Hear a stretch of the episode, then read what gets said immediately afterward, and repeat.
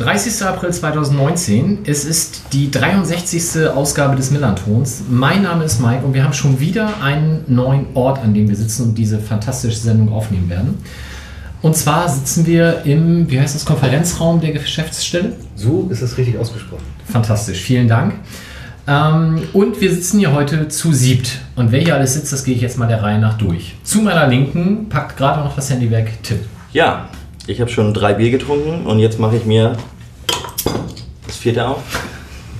Und äh, habe auch schon vier Stunden Vorlesung heute gegeben, also schon genug gesabbelt, bin schon warm gesabbelt und äh, habe einen leeren Zettel vor mir, weil ich die ganzen Statistiken alle nicht mitgebracht habe und deswegen gebe ich weiter an Sebastian. Bis heute nur zum Genießen. Zu seiner Linken Sebastian. Okay, Tims Motto ist, ich bin zum Trinken hier. Äh, ja, moin. Ich habe heute Büroarbeit gemacht, nicht so spannend. Aber von daher habe ich auch noch ein bisschen Energie zum Reden und noch keine drei Bier getrunken. Was ich mich bei dir, Tim, frage, wenn du drei Bier trinkst und dann eine Vorlesung hältst, wie läuft das? Ist das Nee, nee, ich habe es danach gemacht. Auch auf Englisch. Ich habe äh, für russische Studenten habe ich eine Vorlesung gehalten und das nicht währenddessen gemacht, sondern danach im. Anschluss. Und aber nach dreieinhalb oder fast vier Stunden Vorlesung, da braucht man auch erstmal, also brauchte ich zumindest erstmal ein Bier. Ja. Und es werden weitere hinzukommen. Wir schauen mal. Vielleicht nur eins, weil ah, Das da kommen wir dann. gleich Da drauf. kommen wir gleich drauf. Ja, okay. So, jetzt überspringe ich mal zwei Sitze. Äh, Justus ist heute nicht da, der ist beruflich verhindert und stattdessen haben wir tatkräftige Unterstützung vom Fanladen und wir haben eine neue Stimme in dieser Runde, weil Julian war noch nie hier. Moin Julian. Moin. Sag doch Ähm. mal ganz kurz, was machst du beim Fanladen, weil die meisten werden dich im Zweifel noch gar nicht kennen, oder zumindest einige. Ne, genau. Ich habe im Januar angefangen und ich mache schwerpunktmäßig als Bereiche Kiezkick und, und auch natürlich die Betreuung von Auswärtsfahrten.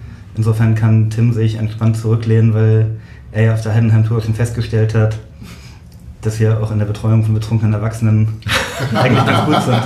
Ja, habt ihr ganz gut hingekriegt, finde ich auch. Ich habe mich sehr, sehr wohlbehalten bei euch gefühlt. Sogar als wir dann äh, nach, was weiß ich, wie lange waren wir unterwegs? 20 Stunden schon, als wir dann noch den Rostock-Bus da in, am Rasthof in Göttingen gesehen haben.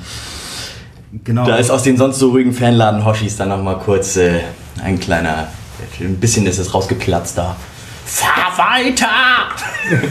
Genau, aber was mich dann sozusagen dazu qualifiziert hat, hier zu sein, ist, dass ich bei uns auch für den Bereich Inklusion zuständig bin. Vor allem für die Zusammenarbeit mit der AG Inklusion. Und das ist genau der Grund und das werdet ihr gleich an den beiden Gästen dann noch feststellen, die wir danach vorstellen. Aber erstmal haben wir ein neues festes Mitglied in unserer Runde und wir alle freuen uns total und wahrscheinlich auch viele Hörer und Hörerinnen, weil endlich haben wir weibliche Unterstützung bekommen. Debbie, Ja. erzähl, wer du bist, warum du hier bist und was dich dazu qualifiziert. Ja, erstmal freue ich mich ganz doll, dass ich äh, hier sein darf. Ich habe noch kein Bier, weil ich mich nicht entscheiden kann. Entweder alkoholfrei oder 10%. Ja, ich äh, mag Radio mega gerne. Ich höre gerne Podcasts, aber auch so viel Radio. Selber im Radio gearbeitet, mache ich noch. Und bin sehr lange, finde ich, für mein Alter schon beim FC St. Pauli Fan. Und ja, so hat das ganz gut gepasst. Ich habe auch früher schon Podcast-ähnliches Format mitgemacht, das auch bei St. Pauli war. Der Vierteltakt. Vierteltakt hieß das. Da war ich noch sehr jung, ich glaube 18. Du bist ja immer noch sehr Ich bin jung. immer noch sehr jung, natürlich. Aber da war ich noch ein bisschen jünger. Und genau, ja, deswegen habe ich gedacht, ich müsste jetzt mal endlich hier mitmachen, weil ich auch finde, ihr solltet noch mal eine Frau dabei haben. Und zusätzlich bringst du noch eine weitere Fanperspektive rein, weil nicht wie wir alten weißen Männer alle auf der Gegend gerade du beheimatet Ja. bist, sondern Ich stehe in der Süd, ja. so wie es sein Also- soll. Ja. Also ich stand auch ähm, ja, seit 2002 gegen den Stadion so richtig immer. Mein erstes Spiel war 96, aber 2002 zur USP-Gründung ja, stand ich da schon immer so ein bisschen mit rum und vorher in der Gegengrade und jetzt, als wir in die Süd sind, dann halt auch mit in die Süd. Genau. Sehr schön, wir freuen uns sehr. Und damit habt ihr festgestellt, aus dem sonstigen festen Gespann fehlt Johnny, der gesagt hat, aufgrund fahrlässiger Fehlplanung seinerseits hat er den Termin verschwitzt. Schöne Grüße trotzdem. Damit wären wir bei unseren beiden Gästen. Und zwar, ich fange mal an zu meiner Rechten, Heiko. Ja, hallo. Ich bin Heiko. Zu meinem Bierkonsum heute möchte ich nichts sagen. Ähm, ja. Erzähl kurz, warum du da bist und welches Projekt dich hierher gebracht hat. Genau, also ich bin Geschäftsführer der Rollstuhl-Erlebnisreisen Giambu GUG und wir ermöglichen Menschen mit Behinderung eine Viertagesreise, wenn sie dann von Grundsicherung leben müssen und äh, das ist unser Projekt, das heute hier vorgestellt werden soll. Genau, und wer die Social Media Aktivitäten des Millanton verfolgt hat, vielleicht vor ein paar Monaten von dieser Grünkohl-Gala gelesen. Das war eben dann auch von deinem Projekt und auch dazu können wir dann nachher nochmal genauer was hören. Du bist aber nicht nur deswegen hier, sondern du bist ja auch Teil der Fanszene. Wo befindest du dich im Stadion normalerweise? Ich stehe im Block 1. Sehr schön. Damit haben wir dann ja auch wieder die andere Tribüne, die hier relevant ist, abgedeckt. Und im Block 1 befindet sich auch unser zweiter Gast, Michael Thomsen. Unbedingt Block 1. Unbedingt. Unbedingt, ganz gut da. Ich stehe da ganz gerne. Und heute Abend hatte ich einen kurzen Weg, nur fünf Meter von meinem Büro in der Geschäftsstelle hin zum Konfi und äh, freue mich sehr, quasi als Fanboy des Millanturms heute selber mal Teil davon zu sein. Ah, ist das schön. Das finde ich ganz schön gut. Wie wir uns hier die Bälle zuspielen, Ja, ist ja ne? Wahnsinn. Das haben wir abgesprochen. Du hast gesagt, es gibt einen Zehner, wenn ich das sage. Nee, du kriegst noch einen Keckpop hier. ja, ähm, Michael Thomsen, vielleicht auch dem einen oder anderen ein Begriff, früher beim Fanladen, inzwischen halt tätig für CSR oder Corporate Social Responsibility beim Verein. Und das werden wir dann auch im zweiten Teil nachher genauer besprechen. Vorab haben wir ein bisschen Housekeeping zu machen. Wir haben es schon mehrfach erwähnt und wir müssen es jetzt natürlich auch nochmal ausführlich würdigen. Wir wurden wieder mit Bier beliefert von der Wieder Kreativbrauerei. Und zwar heute mit dem fantastischen Nottingham Barley Wine Ale. Style, Barley Wine Style Ale, bitte Mike. Achso, auf dem Etikett vorne steht nur Barley Wine. Also. Ja, hier hinten steht Barley Wine Style Ale. Olli und Julia geben sich echt super viel Mühe, immer das Beste für uns rauszusuchen. Wir müssen aber nochmal drüber reden, ob es wirklich sinnvoll ist, für ein Podcast-Format so ein 10%-Ding rauszuhauen. Also wir müssen mal gucken, ob wir das heute unfallfrei über die Bühne kriegen. Aber vielen Dank. Und wer bisher mal gedacht hat, ja, ja, tolle Brauerei und so, aber dann nach Harburg zum Abholen komme ich eh nicht. Ab sofort könnt ihr das ändern, nämlich die haben heute, parallel zur Sendung, eröffnen sie einen Laden in der Talstraße, Hausnummer 29, nennt sich Bruce Brothers und da kann man nachmittags Kaffee trinken. Da gibt es nämlich, kennt wahrscheinlich auch der meiste, äh, die, die meisten hier in Hamburg, den, jetzt hoffe ich, ich spreche es richtig aus, Don Quixote Kaffee, ich bin unsicher. Mit denen zusammen machen sie das. Ähm, und mit dem Inhaber des Silbersack zusammen, die haben sich da alle zusammengetan. Nachmittags Kaffee, abends Bier und wirklich ein super Laden. Wir waren letzte Woche schon mal da und haben uns das Ganze anschauen können. Dani war auch da, Justus Ja. war da, Tim war verhindert, Sebastian auch, aber die Kollegen vom vor dem Spiel, nach dem Spielgespräch waren auch da. Und das wird bestimmt nicht das letzte Mal gewesen sein. Also geht mal hin, wir werden das entsprechend verlinken und da kann man sich gut aufhalten. Und ab sofort haben wir nicht mehr nur leckere, flüssige Unterstützung, sondern uns hat angeschrieben der Wolfgang von der Emmas Konditorei. Und ich lese mal kurz seine Mail vor, beziehungsweise den Text zu, seinem, zu seiner Konditorei. Das Emmas, seit 2011 am Hofweg im schönen Uhlenhorst gelegen, macht nicht nur feine Torten, Kuchen und Macarons, auch ein leckeres Frühstück, kleine Snacks und natürlich eine Tasse Kaffee kann man in unserem Ladencafé genießen. Außerdem gibt es bei uns festliche Torten zu jedem Anlass. Hofweg 63. Und ich habe gedacht, ja, kann er mal vorbeikommen und dann bringt er uns so ein bisschen was. Und dann hat er hier so eine richtig fette Schokotorte mit St. Pauli-Schriftzug drauf uns aufgetafelt und noch so ein paar Cake Pops und wir sind eigentlich alle jetzt schon im Fresskoma. Und das ist wirklich sehr lecker. Wenn ihr uns also zwischendurch einfach nur noch genussvoll seufzen hört, liegt nur an den Nahrungsmitteln. Und dann im Bier. Also das in Verbindung mit einem dicken Scho so eine dicke Schokotorte und dann noch ein 10% Bier und dann können wir gucken, wer am Ende noch dabei ist. Ja, wer hier noch reden kann. Tim verabschiedet sich schon. Siehst du, geht schon los. So, und wer die Sendung schon länger hört, der kennt das ja. Christoph war früher auch fester Teil, ist inzwischen mit so vielen anderen Projekten bedeckt, dass er das äh, nur noch sehr, sehr selten schafft. Und dabei wäre heute eigentlich ein schöner Anlass gewesen, weil Samstag, 4. Mai, eröffnet die Kiezbeben-Ausstellung des 1910-Museums. Beleuchtet wird der Zeitraum ungefähr von 79 bis 91. Ihr seht Videos mit Volker Ippich, Hansi Bargfriede, Klaus Ottens, Sven Brooks und vielem mehr, wie sich dieser, ja, ich sag's jetzt mal, Mythos St. Pauli irgendwann mal ergeben hat. Äh, Es gibt 600 Quadratmeter Ausstellungsfläche, es ist ein Außenbereich erstmals dabei und das Ganze läuft, wie gesagt, bis zum 11. August. Mittwochs bis Freitags 12 bis 20 Uhr, Samstags, Sonntags, Feiertag 11 bis 19 Uhr und ihr könnt den einmaligen Eintritt erwerben für 7 Euro bzw. 10 Euro als Soli-Zahlung oder 4 Euro ermäßigt.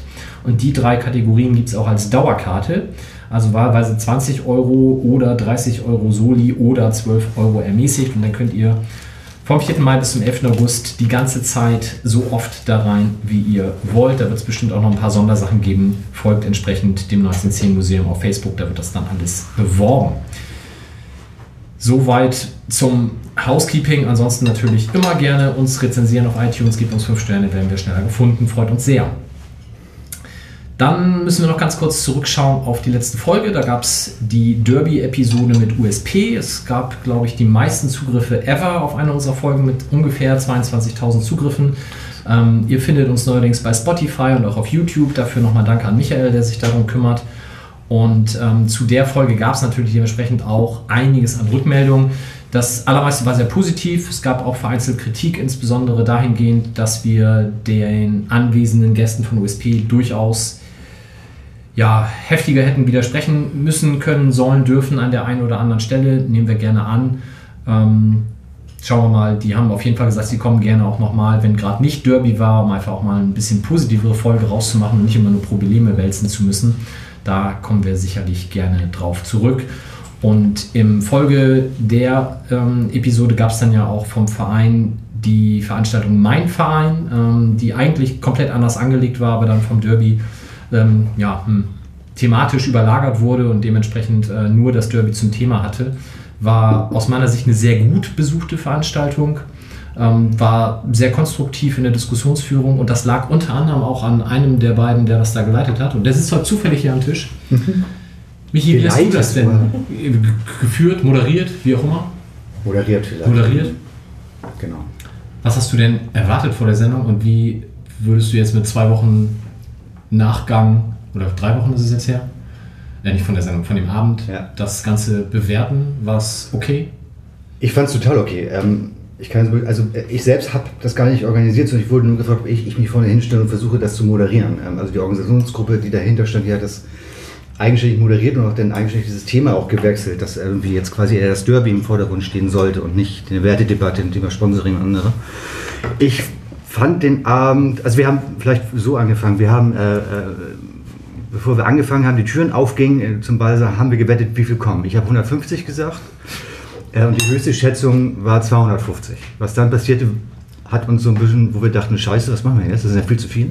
Wir haben den Raum ja auch gar nicht so geplant gehabt, oder die Organisationsgruppe ja gar nicht.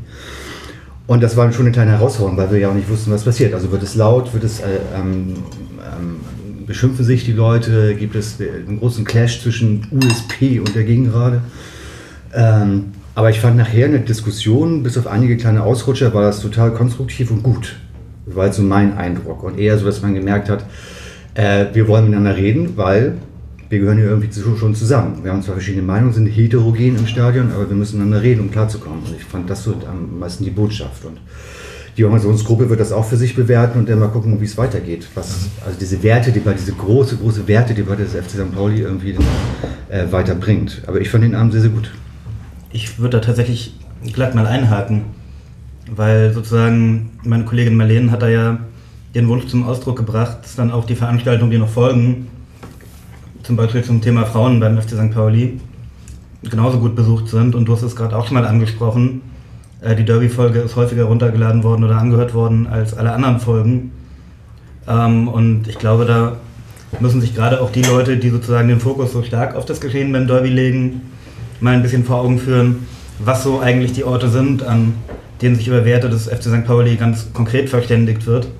Und das sind dann natürlich auch die Orte, an denen über Frauen beim FC St. Pauli und über die Inklu äh, also und bei denen über Inklusion beim FC St. Pauli gesprochen wird und nicht in erster Linie so Veranstaltungen nach Skandälchen und Skandalen.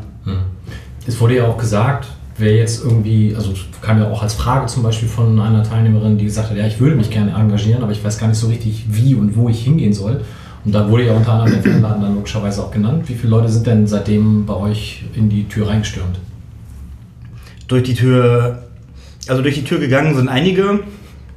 Durch die Tür gestürmt ist seitdem exakt eine Person, aber das lag, glaube ich, eher an, einem, an dem Ergebnis des Spiels gegen Bielefeld. Ähm, oder an dem Ablauf. Ähm, also richtige Beschwerden über das Derby. Klar, gab ein paar Leute, die am Tresen kamen und darüber geredet haben, aber eher ruhig und sachlich. Ähm, der klassische oder die klassische Pöblerin in Online-Kommentarspalten ist bei uns vis-à-vis eigentlich nicht aufgelaufen. Es sei denn, die Leute führen ein geheimes Zweitleben, das ist ihnen ja nicht in die Stirn geheftet. Aber haben sich denn Leute jetzt nach der Veranstaltung gemeldet und gesagt, hier, ich will mich engagieren, wie mache ich das? Ich habe es nicht mitgekriegt. Okay, das lassen wir mal so stehen. Also engagiert euch, kommt und äh, ich denke, der Fernladen ist da durchaus der sinnvollste erste Anlaufpunkt zumindest. Gut, damit wären wir mit dem Thema auch durch. Können wir jetzt zum Sportlichen überleiten. Und Sportliches macht bei uns ja immer nur Tim. Der hat ja schon drei Nur vor allem. Macht die, die anderen haben ja keine Ahnung. Entschuldigung. Habe ich, Entschuldigung, Sebastian vielleicht noch, aber ich habe das mal wieder festgestellt nach deinem Heidenheim-Text. Ich fand das fantastisch, wie du das alles aufschlüsselst und ich merke immer wieder, ja, okay, wenn du mir das da vor, vorkaust, in Anführungsstrichen, dann kann ich da einigermaßen folgen, aber ich würde mir im Leben nicht zumuten, das selber auch nur annähernd so zu sehen. Wir müssen aber natürlich jetzt kurz darüber sprechen. Seit der letzten Folge ist einiges passiert. Wir haben keinen Koczynski und keinen Stöver mehr. Stattdessen ist Jos Luhukai da der schon ganz fantastische Pins mit Jetzt geht's Jos und so im Eigenvertrieb vermarktet Hallo Kai. Ähm, wir haben gegen Regensburg endlich eine Serie von sechs sieglosen Spielen beendet, aus denen wir zwei Punkte und zwei zu 15 Tore geholt haben. Haben jetzt noch drei Spiele, haben fünf Punkte Rückstand au- plus eine Tordifferenz, die eigentlich sechs Punkte daraus macht. Und was machen wir jetzt damit? Gut daran tun, für die nächste Saison zu planen. Aber für welche Liga? Na, für die zweite Liga. Also alles andere wäre Wahnsinn. Wenn das noch nicht gemacht wurde, dann ist das sowieso ähm, schwierig. Ich muss allgemein, das hatten wir auch, hatte ich auch im Blog so geschrieben, ich finde es allgemein ziemlich schwierig, ähm, den, den Sportchef, der für die Kaderplanung auch hauptverantwortlich ist, in der Phase der Saison zu entlassen. Weil das eben, das ist ja im Grunde eine, ein wahnsinniger Vorteil, den man hat als Zweitligaklub, wenn man Anfang April schon abschätzen kann, dass man in der nächsten Saison auch noch in der zweiten Liga spielt. Das ist ja sowohl nach oben als auch nach unten immer nicht der Fall. Bei uns war es aber schon Anfang April der Fall. Wurde dann aber, naja, ich möchte nicht sagen leichtfertig weggegeben, weil ich nicht drinstecke in den Entscheidungen, aber es ist auf jeden Fall, ähm, ich sag mal, so ein Wettbewerbsvorteil, den man vermeintlich hätte, hat man weggegeben. Vielleicht deswegen, weil man der Meinung ist, man hätte sonst einen Nachteil, weil das ja nicht ausreichend ist, so wie die, wie die Lage momentan ist. Aber genau, also ich persönlich fand den Wechsel relativ unglücklich und ich denke auch die Spiele nach dem Trainerwechsel haben gezeigt, dass es vielleicht nicht unbedingt an der Konstellation, ähm, nicht unbedingt nur an der Konstellation mit dem Trainer lag, sondern da im Team selbst, in der Mannschaft selbst vielleicht ein paar mehr Probleme waren, als einige sich eingestanden haben. Aber vielleicht braucht es dann mal so einen Impuls von außen. Das ist korrekt. Ähm, die Frage ist, wann gebe ich den Impuls? Also ist es vielleicht aus planerischer Sicht ist es vielleicht ein vielleicht, ich bin ja nicht drin, ich bin ja kein Sportchef und ich hab, muss hier auch keine Entscheidung treffen. Ich kann ja einfach so blöd für mich daher sabbeln, aber ähm, ich würde schätzen, dass wenn man das sowieso weiß, dass das irgendwie gerade nicht läuft, dann kann man auch sagen, wir ziehen das jetzt noch durch und machen ziehen eine Planung zu Ende und haben auf jeden Fall dann die Zeit, irgendwie alles in Ruhe durchzuplanen, anstatt dass man sofort einen Cut macht und irgendwie, naja, dann war es ja auch das Spiel in, wo haben wir gespielt? In Hoffenheim? Heidenheim. Heidenheim, nee, das war ja vor dem Heidenheim-Spiel. Oh, Ja. haben wir denn überall verloren? Bielefeld war auch noch. Bielefeld, nee, Bielefeld war das. Paderborn. Äh. Paderborn. Paderborn haben wir gewonnen, da war Sandhausen 04. Sandhausen. 1004, nee, aber da haben wir nicht entlassen. Wir haben dann äh, zu Hause gegen Duisburg 0-0 gespielt und danach haben wir verloren in. Wir sind echt Experten hier. Ne? Ingolstadt. Du redest aber Würde gerade. Oder ich, Ich empfinde es, als würde das machen. Also wann, wann wurde denn der Trainer entlassen? Wir haben samstags haben wir gespielt in Kiel. Kiel, Dankeschön. Samstags haben wir in Kiel Frage. gespielt und auf dem Dienstag wurde ja, oder war es der Mittwoch dann sogar, wurden ja Trainer und Sportchef dann entlassen. Also wenn das wirklich eine, so wie es begründet wurde, eine rein sportliche Entscheidung ist, dann hätte sie, wenn man auch noch sagen möchte, was man ja im Nachhinein auch gesagt, man möchte nach oben angreifen, dann hätte man den Trainerwechsel so schnell wie möglich vollziehen müssen, damit dann ein Nachfolger auch so schnell wie möglich irgendwie eingreifen kann in das Geschehen. Ich persönlich muss auch dazu sagen, gerade das Spiel gegen Kiel, da muss man auch sagen, dass Kiel einfach super viel riskiert hat. Die haben einfach ähm, ignoriert, dass sie nur noch zu 10 waren. Die haben einfach aus der Viererkette, die sie dann nicht mehr hatten, haben sie eine Dreierkette gemacht und einfach so weitergespielt, als wäre nichts gewesen. Sind super hohes Risiko gegangen und haben damit gewonnen. Das hätte genauso gut andersrum ausgehen können. Ist es aber nicht. Deswegen würde ich auch mich nicht darauf versteifen, dass es eine rein sportliche oder eine Ergebniskrise gewesen ist, sondern oder eine Ergebniskrise war es, aber kein nicht unbedingt nur eine sportliche Krise, weil da ja schon ein bisschen was besser gelaufen ist, auch spielerisch. Ich fand das auf jeden Fall einfach, was ich sagen wollte, ist, ich fand es sehr unglücklich, wie das alles vonstatten gegangen ist. Ohne jetzt zu sagen, Kauczynski ist der Trainer gewesen, den wir unbedingt behalten mussten und Stöver der Sportchef, den wir unbedingt behalten mussten. Aber ähm, allgemein ist die ganze Gemengelage war relativ unglücklich. Sebastian. Ja, ähm, was ich mich gefragt habe, ist, ähm, und Luhukai hat es ja dann irgendwann auch nochmal gesagt, und es wurde ja vorher dann auch schon kolportiert, dass er wohl gesagt hätte, naja, wenn ihr eh den Trainer wechseln wollt, warum bis zum Sommer warten? Dann kann ich jetzt mir die Mannschaft schon mal aus der Nähe angucken und schauen, was ich damit machen kann und will und wo es dann hingeht.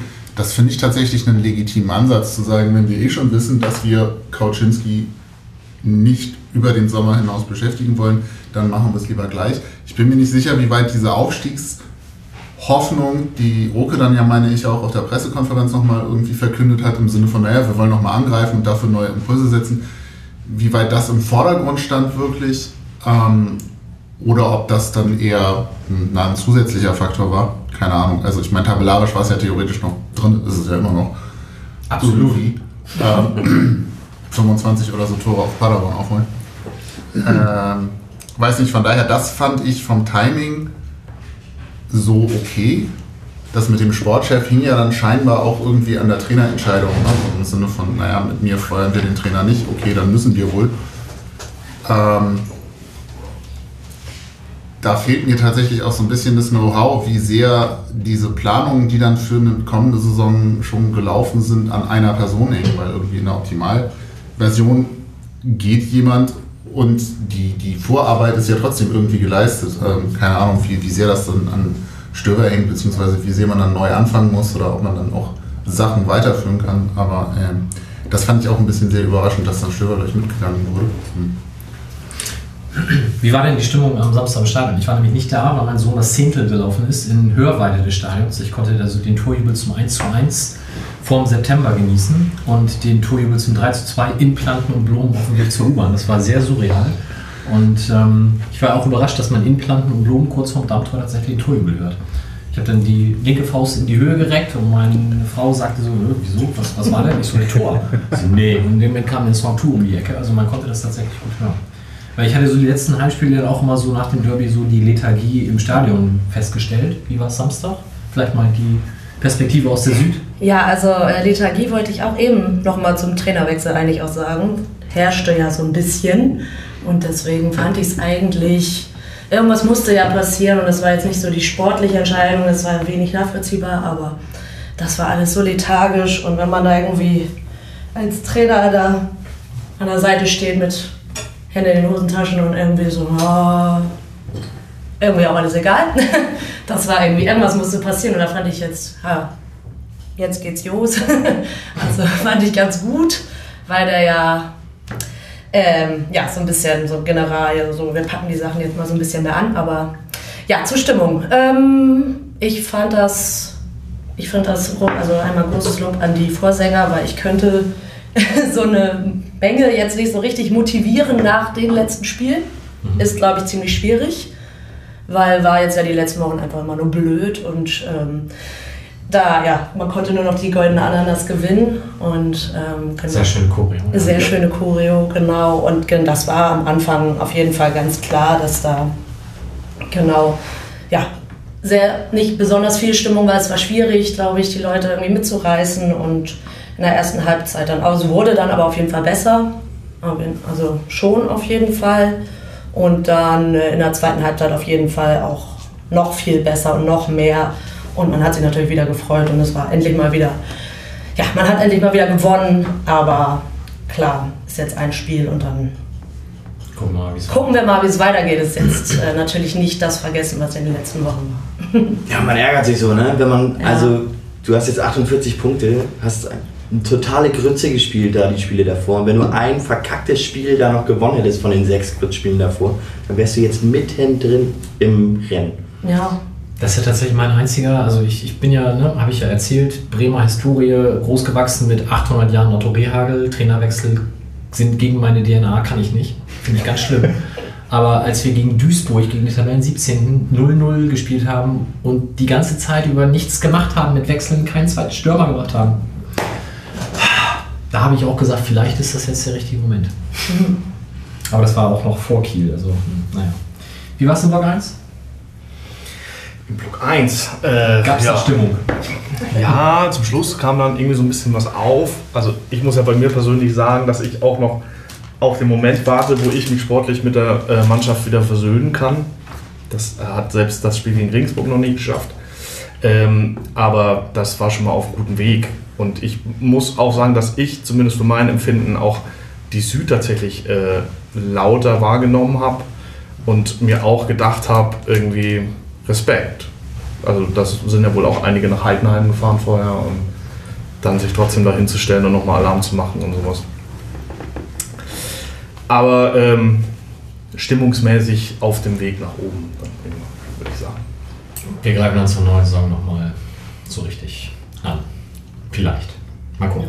Heidenheim war stimmungsmäßig übrigens ein absoluter Knaller. Also zweite Halbzeit hat der Block ganz schön gebrannt. Im übertragenen Sinne, ne? Ja, natürlich. Natürlich müssen wir vorsichtig sein, was wir sagen. Da sind Ja. in- bei anderen Vereinen in Deutschland schon Untersuchungen für angestoßen worden. Ja. Okay.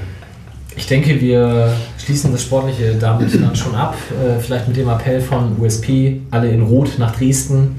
Entsprechende Infos werden wir verlinken, aber wenn ihr das hört, ist das im Zweifel schon zu spät oder ihr sitzt schon im Auto oder im Bus oder wie auch immer nach Dresden und fragt euch, Mist, das ist an mir vorbeigegangen, jetzt noch schnell einkaufen wird dann eng. Aber das kriegt ihr schon hin. Und damit wären wir bei unseren beiden Themen und wir beginnen mal mit Heiko. Rollstuhl-Erlebnisreisen hast du schon erzählt, aber bevor wir das ähm, erklären, was das ist, was du damit genau bezweckst, erzähl doch mal so deinen eigenen Werdegang hin zu diesem Projekt, warum dieses Thema überhaupt für dich äh, relevant wurde und wie man dazu kommt, weil auf der Hand liegt das ja so im normalen Berufsleben nicht unbedingt. Ja, genau. Kann ich mir vorstellen. Also, ich bin äh, examinierter Krankenpfleger, habe äh, irgendwann Anfang der 2000er oder sowas mein Krankenpflegeexamen gemacht, damals in Würzburg in Franken. Ähm, und bin dann wegen der Liebe zum FC St. Pauli nach Hamburg gezogen. Ähm, und habe hier ähm, dann ein Arbeitsmodell kennengelernt, das ich sehr zu schätzen äh, gelernt habe. Und zwar ist das die persönliche Assistenz. Das ist äh, eine 1 zu 1 Pflege, die bei den äh, Personen mit Behinderungen dann zu Hause stattfindet. Das fand ich ganz toll, einfach deswegen, weil die Selbstbestimmung da relativ hoch ist.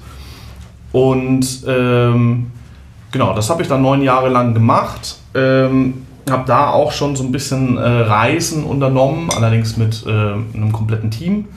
Habe dann äh, mir so ein Jahr Auszeit genommen, so ein bisschen so Selbstfindungsphase, bin ein Jahr durch Asien gereist, habe da einen Monat in Nepal im Krankenhaus gearbeitet und dann ist mir irgendwie so die Vision gekommen, dass ich äh, genau das machen möchte und zwar äh, Reiseassistenz, also Menschen mit Behinderungen ermöglichen, äh, reisen zu können. Und das habe ich dann, als ich zurückgekommen bin, auf selbstständiger Basis gemacht, probiert. Habe da auch so ein paar Reisen unternommen, irgendwie Türkei, Tunesien und sowas, aber auch in Deutschland. Ähm, und habe da halt gemerkt, dass es einfach doch, ähm, also es gibt ja einfach unterschiedliche Situationen, die die Menschen haben, die im Rollstuhl sitzen. Äh, vor allen Dingen finanziell auch dann einfach. Ähm, und dann gibt es halt da Leute, die können das einfach mal so finanzieren. Und ähm, ich hatte aber auch viele Anfragen, die das eben nicht konnten. Und das hat mich einfach total geärgert. Äh, und daraufhin habe ich dann äh, Rollstuhlerlebnisreisen äh, gegründet. die gemeinnützige Unternehmergesellschaft, um mich dann ähm, oder uns dann äh, über Spenden und Fördergelder finanzieren zu können.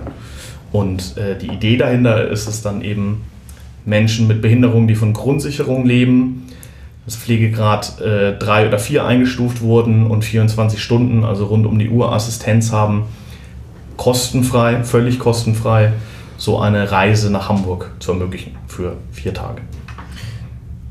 Erzähl mal Pflegestufe 3 und 4. Das heißt, das sind meistens dann Menschen, die selber den Rollstuhl gar nicht mehr mit den Händen wirklich bedienen? Oder ist das unterschiedlich? Das ist sehr unterschiedlich. Also das ist äh, ganz, das hängt auch davon ab, wie äh, diese Menschen einkategorisiert wurden und das ähm, ist auch nicht immer ganz so einfach. Das macht dann ähm, medizinischer Dienst und ähm, das richtet sich eigentlich eher danach, wie hoch der äh, pflegerische zeitliche Aufwand ist. Das ist ein recht kompliziertes ähm, Unternehmen und ähm, auch nicht immer ganz repräsentativ, aber wir haben ja natürlich gesagt, dass wir einfach ähm, das so ein bisschen feststecken wollen, dass wir sagen, wir möchten da eben auch Menschen, die einfach darauf angewiesen sind, dass sie rund um die Uhr jemanden da haben, der ihnen dann hilft. Vor allen Dingen natürlich bei pflegerischen Tätigkeiten, aber auch äh, bei allem anderen, ähm, dass die äh, die Notwendigkeit dafür haben. Und wenn du jetzt sagst, wir, wie viel seid ihr denn? Zwei. Wir sind jetzt seit äh, ungefähr zwei Monaten oder sowas, habe ich äh, eine, zwei Monate, ja, drei Monaten, habe ich eine Stellvertretung, die ist äh, auch examinierte Krankenschwester und äh, die wird mit mir zusammen diese Reisen unternehmen, damit wir uns da eben dann in so zwölf Stunden Schichten abwechseln können. Und wie werden die Leute, die diese Reisen machen können, auf euch aufmerksam? Also macht ihr da jetzt Werbung? Ich meine, das ist ja wahrscheinlich auch nichts, wo man groß mit inserieren geht. Nee, ähm, also ich denke mal, dass äh, so, so ein bisschen Mund-zu-Mund-Propaganda stattfindet, wahrscheinlich noch nicht so viel. Und ansonsten machen wir eigentlich viel über soziale Medien. Wir haben Facebook und äh, auch seit kurzem Instagram ähm, und versuchen dann eben auch äh, da äh, mit, mit äh, verschiedenen Organisationen zusammenzuarbeiten und sowas. Aber im Endeffekt steckt das natürlich noch relativ in den Kinderschuhen. Und ähm, es ist auch so, dass ähm, das, glaube ich, einfach vom Bekanntheitsgrad her steigen wird, wenn wir so die ersten Reisen unternommen haben. Gut, also die Leute, die dann mit euch reisen, ähm, die werden hoffentlich auf euch aufmerksam, aber Ziel heute wäre ja erstmal, euch dahingehend bekannter zu machen, dass man euch unterstützen kann auf vielfältige Art und Weise. Ähm, du hast äh, bei dieser Grünkohl-Gala, hast du gesagt, du hattest das mal ohne den FC St. Pauli geplant, also ohne die Fanszene groß zu involvieren, hast dann aber festgestellt, dass es doch sinnvoll ist, das beides zu verbinden. Wie hast du das festgestellt und warum wolltest du es zuerst nicht und warum tust du es jetzt doch? Ja, genau. Also das, ähm, das ist ja für mich natürlich alles völlig neu, da jetzt als Unternehmer aufzutreten irgendwie und mich mit Sachen zu beschäftigen, die mir vorher völlig fremd waren und sowas. Und äh, ich dachte mir eben so, wenn man, wenn man an Förderer rankommen will und sowas, muss man möglichst seriös auftreten und kann da jetzt nicht den Fußball, Fußball-Assi mimen, der man halt einfach sonst so ist. Ähm, und genau, dementsprechend wollte ich halt einfach so Subkultur und Fußball da so ein bisschen raushalten. Ähm, habe dann aber relativ schnell gemerkt, dass halt äh, gerade beim FC St. Pauli das natürlich auf, auf offene Ohren stößt und sowas. Und gerade diese Grünkohl-Spendengala, das war halt so, dass ich, wie ich ja vorhin schon erwähnt habe, ich komme ähm, halt nicht aus dem Norden und ich habe lange überlegt, was es denn so für eine, für eine Möglichkeit gibt, irgendwie so, dass man mal alle so ein bisschen zusammenbringt und feiert und sowas. Und dann bin ich eben auf diesen Grünkohl gestoßen, der mir am Anfang noch so ein Mysterium war. Aber ähm, ähm, den ich lieben gelernt habe, muss ich ganz ehrlich sagen. Also meine Freundin konnte irgendwann weder Grünkohl essen noch Grünkohl hören, äh, weil ich das dann einfach so auch so oft ausprobiert habe. Genau, und dann habe ich eben diese, dann kam die Idee mit dieser Grünkohl-Spendengala. Ähm, da hat sich dann auch noch der T.S. Uhlmann zu angeboten, beziehungsweise ich habe ihn dazu überredet. Und ähm, dann ist da einfach eine, eine total tolle Veranstaltung draus geworden und man hat halt gemerkt, dass hier ähm, einfach die Strukturen da sind, um sowas durchzuführen. Also es gibt ja auch in, in vielen anderen Hinsichten hier immer wieder äh, Soli-Veranstaltungen und sowas. Und ähm, das, also das wäre ja unmöglich gewesen, das einfach nur alleine zu stemmen oder sowas. Und ich hatte so viele Menschen, die da geholfen haben, die da am, hinterm Dresen standen, die das Essen rausgebracht haben, die das Essen gemacht haben, die die ähm, Dekoration gemacht haben oder, oder sonstiges. Und da ist einem auch selber, also ich schwärme jetzt vielleicht ein bisschen, aber äh, warm ums Herz geworden, weil man da doch gemerkt hat, so okay, also auch an dem Tag, da, die, alle, alle Menschen sind irgendwie so mit, mit einem Grinsen im Gesicht rumgelaufen. Vielleicht auch, weil es Schnaps umsonst gab, aber ähm, Aber nicht nur. aber nicht, aber nicht nur. Ähm, also das, das passt schon zusammen, ist mir dann irgendwann aufgefallen. Und dann, dann denkt man doch auch so, Schuster, bleib bei deinen Leisten und äh, da kennst du dich aus irgendwie. Natürlich äh, möchte ich trotzdem noch gerne große Förderer haben und sowas, die mir auch gerne oder uns gerne äh, viel Geld geben können und so. Aber äh, das, ja, hat dann doch ganz gut gepasst. Und da ist mir dann aufgefallen, das kann man, das kann man durchaus doch verbinden. Okay, und dann bist du wahrscheinlich ja, wie du schon sagst, auch auf offene Ohren gestoßen, als es darum ging, du brauchst den Raum, du brauchst Leute wie Tees, die dann da was machen. Ihr habt Sachen versteigert und all das brachte dann eben am Ende ein schönes Ergebnis. Debbie war auch da, glaube ich. Ja, ich war auch da. War Ja, toll. Von, von euch noch jemand? Hast du vorher Grünkohl schon mal gegessen? Magst Ja, du? ja, ich musste auch die vegane Variante nehmen und die war aber auch total lecker.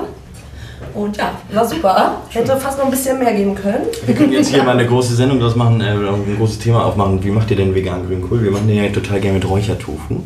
Ja, Weil das ich, ich, nee, das, da gab es so da- drei verschiedene Sachen. Ne? Also Räuchertofu war auf jeden Fall auch mit drin. Wurst auch. Wurst auch. Also ich, ich habe äh, selber äh, veganen Pickel gemacht. Ähm, äh, habe mir da so Säckchen nähen lassen dazu und habe dann äh, äh, vegane Pickel selber gemacht. Und äh, was, also was der Räuchertofu schon reinbringt, lässt sich nochmal um einiges erweitern, wenn man dann einfach nochmal so ein, so ein Räucherliquid damit rein ähm, bringt und so. Und das äh, kommt natürlich dem, dem Speck oder Ähnlichen relativ nah. Michi wollte bei veganem Grünkohl, glaube ich, eingerätschen oder hat das fehlinterpretiert? Ich, ich versuche mich wirklich sehr, sehr vegetarisch und manchmal auch vegan zu ernähren. Bei Grünkohl fällt es mir komplett schwer, geht nicht. Also ich brauche ich brauch keinen Kassler und so, ich brauche diese Wurst. Das geht nicht anders. Mhm. Ich brauche wirklich diese Wurst zum Grünkohl, sonst äh, funktioniert es nicht. Also ich komme da ja aus Bremer Historie, ne, das ist ja komplett anders. Das ist ja mit Pinkel in dem Grünkohl mit verkocht und all sowas und äh, Ah, das machen wir zu Hause auch. Wir machen auch äh, die Kohlwürste, die werden aufgepiekt und dann legst du zwei schon mal mit rein, wenn der Grünkohl Genau, kocht genau. und so. Sehr gut. Und dann Aber vier Tuben Senf Ja. gefühlt schon vorher reinmachen und so. Und dann Genau das ist das, was ich meine. Also man, ähm, wenn es um, um, um norddeutsche Küche geht, da ist man als Süddeutscher doch immer so ein bisschen, äh, die habe ich bis jetzt immer nicht verstanden. Aber wenn es um Grünkohl geht, da hat jeder so Leidenschaft, die er mit reinbringt irgendwie und die dann auch regional unterschiedlich ist und dann wird sich gestritten und dann wird, dann wird darüber philosophiert und sowas und genau das macht der Grünkohl halt möglich irgendwie und deswegen finde ich den eigentlich ganz faszinierend, muss ich sagen. Und deswegen bist du darauf gekommen und deswegen hast du Grünkohl genommen für die Spendengala, Genau. oder? okay. sehr gut. Wir grüßen besonders unsere Hörer südlich der Elbe, die das vielleicht dann gar nicht nachvollziehen können. die sollen einfach zur nächsten Grünkohl-Spendengala kommen. Ja, komm vorbei. Ja, ansonsten verpassen sie echt was. Ja, Die Wurst war auch extrem gut, auch wenn sie härter war, als man es dann sozusagen in äh, Schleswig-Holstein gewohnt ist. Ah ja, guck mal, jetzt kommt Schleswig-Holstein noch ins Spiel. ja, ich bin bei den Trikots irgendwann ausgestiegen, die wurden dann zu teuer, aber Ja, Wahnsinn. Ja, es gab, es gab eine Runde ähm, noch bevor der Schnaps ausgeschenkt wurde. Die war so ein bisschen lame. Und die zweite gab es dann eben, nachdem äh, äh, es äh, frei Korn und Kümmel gab. Und die ist dann richtig ab. das hat sich gelohnt, ja. Eine super Verkaufsstrategie. Ich glaube, ich war bei, bei dem einen Trikot war ich bei 300 Euro raus. Aber was waren das für Trikots, um das Willen?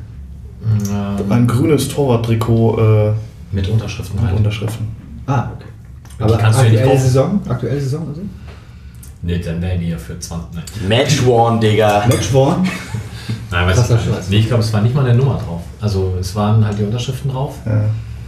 Und ähm, ja, ich hatte mein, ich habe immer meine Schiri-Kasse, wo ich das Geld immer reinschmeiße und da wollte ich das dann meinen Und, Junior Welches was Geld? Welches tun. Geld, Mike? Danke, was Geld? Tim fragt. Danke. Wie, wie kriegst du die so voll, dass du 300 Euro, das ist so ein ein In Wochenende, Schleswig-Holstein in der Kreisliga Segeberg? Ja, da hat kriegst du der, ja 40 Euro für ein Kreisligaspiel. Und, Von Und dem jeweils gewonnen habenden Verein? nein, von oder? dem, von dem gastgebenden Verein immer natürlich. Und was kriegst du von dem? Von dem Unterlegen kriege von dem Gastverein kriege ich nichts. Okay. Du kriegst immer vom Heimverein. Das ist so festgesetzt. Ja, und da packe ich immer schön rein. Da habe ich vor drei, vier Jahren mal, als dieses äh, Kein Fußball den Faschisten vom Fanladen drauf war, habe ich das Herwagen-Trikot ersteigert von dem Geld. Und jetzt war wieder genug drin, aber bei 300 war ich raus. Das tut mir leid. 350, genau. Ja, das war mir zu viel. Wie ist denn das? Was für Summen braucht man denn für Rollstuhl-Erlebnisreisen? Ja, also wir, wir ähm, da werden wir wahrscheinlich auch gleich dazu noch kommen, aber wir, äh, wir veranstalten jetzt im Juni unsere erste Reise. Und äh, es ist natürlich so, also dadurch, dass wir eben noch keine veranstaltet haben, dass das eher so Schätzwerte sind und das so ein bisschen natürlich auch vom, vom Geschmack der Leute abhängig ist und, und auch wahrscheinlich auch von der Behinderung unter Umständen. Aber wir rechnen so mit äh, allem zusammen 2500 Euro pro Reise. Und da sind dann ähm, Pflegekräfte eben inklusive, da ist eine Abholung auch durch ganz Deutschland und also wir bringen die Leute auch wieder zurück. Da ist das Hotel dabei, da sind Eintrittsgelder dabei, da ist äh, Verpflegung dabei, äh, da ist Pflegematerial dabei. Ähm, also wirklich einiges. Äh, das klingt natürlich immer sehr viel Geld, äh, nach sehr viel Geld, 2500 Euro. Aber ja, das ist das, was wir so rechnen. Naja, ist ja auch nicht viel, wenn man überlegt, dass das 24 Stunden, also mit zwei Pflegekräften dann jeweils 12 Stunden sind, dann bei vier Tagen, da bleibt ja nicht so viel. Das ist nicht der größte Stundenlohn, das stimmt. Aber das heißt, ihr macht pro Reise, seid ihr dann aber quasi zwei Pflegekräfte und ein Reisender sozusagen? Mhm, Und genau. ähm, also ihr seid nicht mehrere Reisende mit ähm, einer Gruppe von Pflegekräften, sondern es ist dann immer eine Person, die dann Genau, quasi das, für vier das, Tage. das unterscheidet uns halt von den, von den meisten anderen oder überhaupt, glaube ich, äh, dass wir da so ein Alleinstellungsmerkmal haben. Und ähm, genau, da ist das also so, dass wir gesagt haben, wir konzentrieren uns dann auf Menschen, die einfach einen höheren Betreuungsbedarf haben und auch wirklich so die 1 zu 1 Pflege brauchen und sowas. Und bei uns ist das immer eine Person und ähm, zwei Pflegekräfte. Und wie viele Reisen wollt ihr dann pro Jahr veranstalten in einer perfekten Welt? In ein, zwei, drei perfekten Jahren? Welt. Ähm, ja, also wir fangen jetzt an mit, mit äh, äh, und wollen das möglichst so konzipieren, dass wir alle zwei Monate eine Reise machen und irgendwann soll es dann jeden Monat eine Reise werden. Das ihr- heißt, Sebastian. das heißt aber, ihr arbeitet nebenher noch anderswo Ja, ja, für. ja. Okay. Ja, ja. Ich habe nur gerade überlegt, wie soll sich das dann tragen für zwei Personen, aber klar. Nee, nee, wir arbeiten da alle nicht hauptberuflich dabei. Das ist eher so eine, so eine ehrenamtliche Geschichte und sowas. Ähm, das soll, also das wäre natürlich der Wunsch, irgendwann sich da komplett drauf konzentrieren zu können und sowas, weil ich dann doch auch gerade merke, dass das mich sehr vereinnahmt irgendwie. Ähm, das ist natürlich eine schöne Sache, weil man das auch voranbringen will und sowas. Aber ähm, irgendwann in ferner Zukunft wäre das natürlich toll, wenn man das hauptberuflich machen kann und sich da komplett drauf konzentrieren kann und so. Jetzt habt ihr diese Person, die da mit euch reist, gefunden. Mhm. Kann, die wohnt ja nicht in Hamburg, sondern kommt nach Hamburg. Ja. Und jetzt äußert die Wünsche, was sie gerne machen möchte in Hamburg. Oder habt ihr ein festes Programm? Also ich glaube, du hast gesagt Musical oder Sportveranstaltung oder was auch immer. Also wir haben das jetzt bei der ersten Reise sehr offen gelassen und haben gesagt, so wir, wir richten uns da einfach komplett nach den individuellen Wünschen. Ähm, das ist auch, wir haben die Dame letzten Freitag besucht und äh, das auch abgeklärt, dass wir das alles nennen dürfen und sowas. Deswegen kann ich das ja schon mal sagen. Wir haben, äh, wir werden die Elbphilharmonie besuchen und äh, den, den Michaelis-Chor, ähm, die äh, Stücke von Bach singen. Das ist eigentlich schon seit einem Dreivierteljahr ausverkauft, aber irgendwie sind wir noch an Rollstuhlkarten gekommen.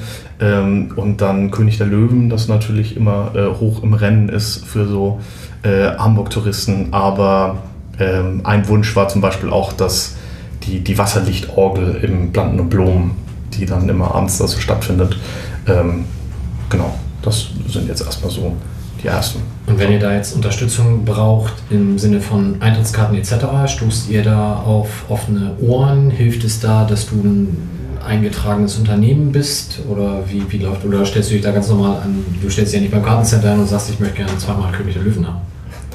Äh, Im Prinzip schon. Also äh, das ist halt ganz unterschiedlich irgendwie so. Ähm, wir, wir haben, es sind schon vermeintliche Partner dann auf uns zugekommen, die gesagt haben so, Mensch, wir finden das total toll, was ihr machen und so, was ihr macht und äh, würden euch da gerne so ein Freikartenkontingent irgendwie ähm, äh, zuspielen. Und das, das ist auch so das Ziel irgendwann, dass man da so fest mit, mit Kooperationspartnern zusammenarbeitet. Ähm, so offen ist aber nicht jeder irgendwie. Und ähm, also König der Löwen habe ich jetzt normal online bestellt irgendwie. So. Gut.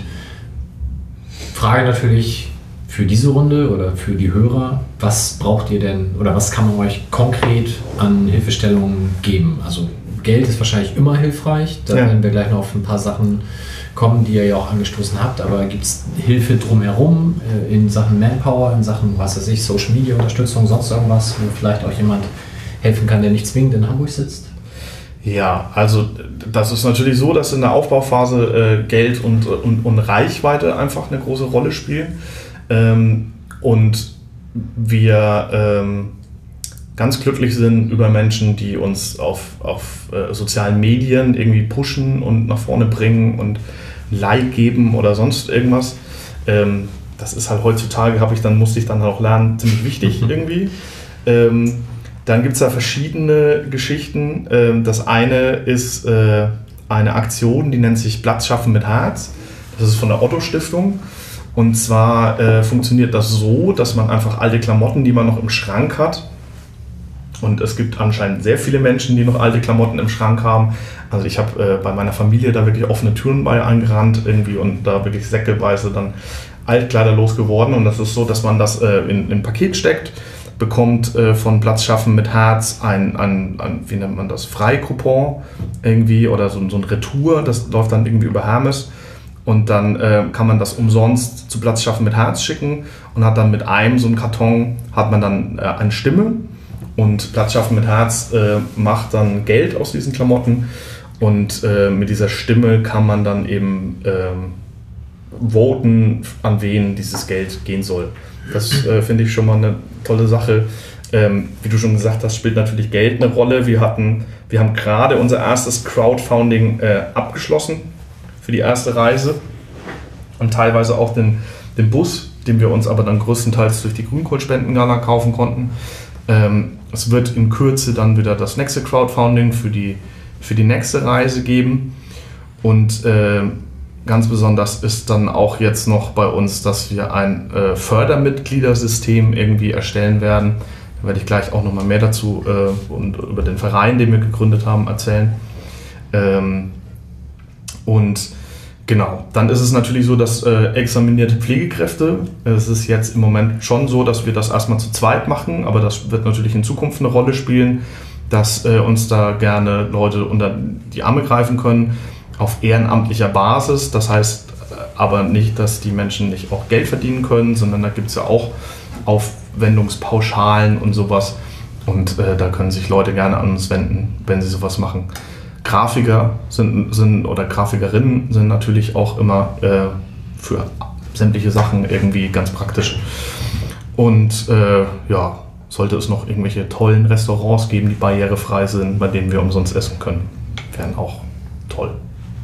Okay, und ähm, ich glaube, das Einfachste euch zu finden ist einmal natürlich die Website, das zweite ist äh, Facebook, werden wir entsprechend verlinken. Better Place ist so die, die Spendenplattform, die man heutzutage dann nutzt, wahrscheinlich am ehesten. Äh, ich glaube, es gibt unterschiedliche, aber das war bis jetzt für uns ganz passend. Ja, ähm, ich weiß nicht, ob ich mich mit, noch mit anderen beschäftigen werde, aber wie gesagt, da hat unser erstes Crowdfunding jetzt äh, stattgefunden und da wird das, das zweite auch äh, stattfinden. Ja. Okay. Jetzt hast du schon gesagt, Vereinsgründung. Ist ja erstmal klingt das typisch deutsch. Wenn man irgendwas machen will, dann gründet man einen Verein. Warum ist das in eurem Fall denn sinnvoll und, und wie kam das zustande und was, was macht ihr damit jetzt mit? Also in erster Linie ist es natürlich so, dass äh, man in äh, Deutschland, um einen Verein zu gründen, ja sieben Personen braucht. und dadurch einfach schon mal äh, viel mehr Leute hat äh, und viel mehr Schultern, auf denen man das verteilen kann. Das äh, bringt natürlich so ein Verein mit sich und ist ganz toll. Dann äh, hat das natürlich noch so ein paar steuerliche Geschichten irgendwie, dass man neben der gemeinnützigen Unternehmergesellschaft auch noch einen Verein hat, ähm, der, den haben wir jetzt gerade gegründet. Ich hoffe auch, dass er gemeinnützig wird und dann kann man das da auch nochmal verteilen und sowas. Und dann ähm, gibt es ja, wie gesagt, ähm, dieses Fördermitgliedersystem, das wir jetzt da einführen wollen. Für alle, die sich da näher für interessieren, die können äh, natürlich auch über die Kanäle, die du gerade schon gesagt hast, uns anschreiben. Ähm, ich weiß nicht, ob es morgen schon funktioniert, aber es wird dann auch die E-Mail-Adresse mitgliederverwaltung.giambo.de geben, die man anschreiben kann äh, für Fördermitgliedschaften. Und wir werden darüber hinaus noch beim letzten Heimspiel auf der Südkurve stehen und ein bisschen für äh, Fördermitglieder werben. Also da können wir dann auch ganz gerne angesprochen werden oder ihr könnt da dann Fördermitglieder werden. Okay. Schon mal so ein bisschen die Brücke schlagend zu Michi. Ähm, du hast ja gesagt, am Anfang wolltest du es möglichst ohne den Verein machen. Ich hoffe, ihr trefft euch ja wahrscheinlich heute nicht das erste Mal, sondern ihr seid schon mal in Kontakt gewesen. Wie ist denn die Unterstützung unseres tollen Vereins? Ähm, gut. Also, ähm, Danke. nee, wir haben uns tatsächlich schon mal getroffen. Äh, ich muss sagen, äh, äh, Michael hat mich damals auch so ein bisschen dazu inspiriert. Ich wollte ursprünglich diese Grünkohlspendengala ähm, mit so zahlungskräftigen Sponsoren machen und sowas. Ähm, und dann hat Michael mich dazu inspiriert, da so ein bisschen eher so auf die, auf die kleinere Nummer zu gehen und zu sagen, so, ähm, hier findest du auch Leute von den Fanclubs und sowas, was auch einfach super ähm, funktioniert hat. Und dann ähm, äh, darf ich heute zum ersten Mal sagen, dass wir auch eine Förderung von den Kiezhelden bekommen. Und ähm, da ist das ja auch so, dass da gewollt wird und was wir auch gut finden, dass man äh, so ein bisschen das Viertel damit verbindet und den FC St. Pauli. Und deswegen wird es auch so sein, dass unsere zweite äh, Reise eine äh, Konzeptreise ist. Das ähm, sollte eigentlich auch erst so Mitte Mai oder sowas offiziell werden, aber ich möchte jetzt die Möglichkeit hier einfach nutzen. Und zwar wollen wir als äh, zweite Reise im August beim ersten Heimspiel möchten wir konkret eine FC St. Pauli-Reise machen, äh, wo dann einfach ein Mensch äh, den FC St. Pauli besuchen kann, wo es dann noch ein Rahmenprogramm geben wird, was man natürlich so ein bisschen abstecken muss. Ich bin auf der Grünkohlspendengala ist die Segelabteilung des FC St. Pauli auf mich zugekommen, die ja inklusive Segeln machen, was zum Beispiel eine Möglichkeit wäre. Ähm, dann natürlich ein Spiel, vielleicht ein Trainingsbesuch ähm, und ähnliche Sachen.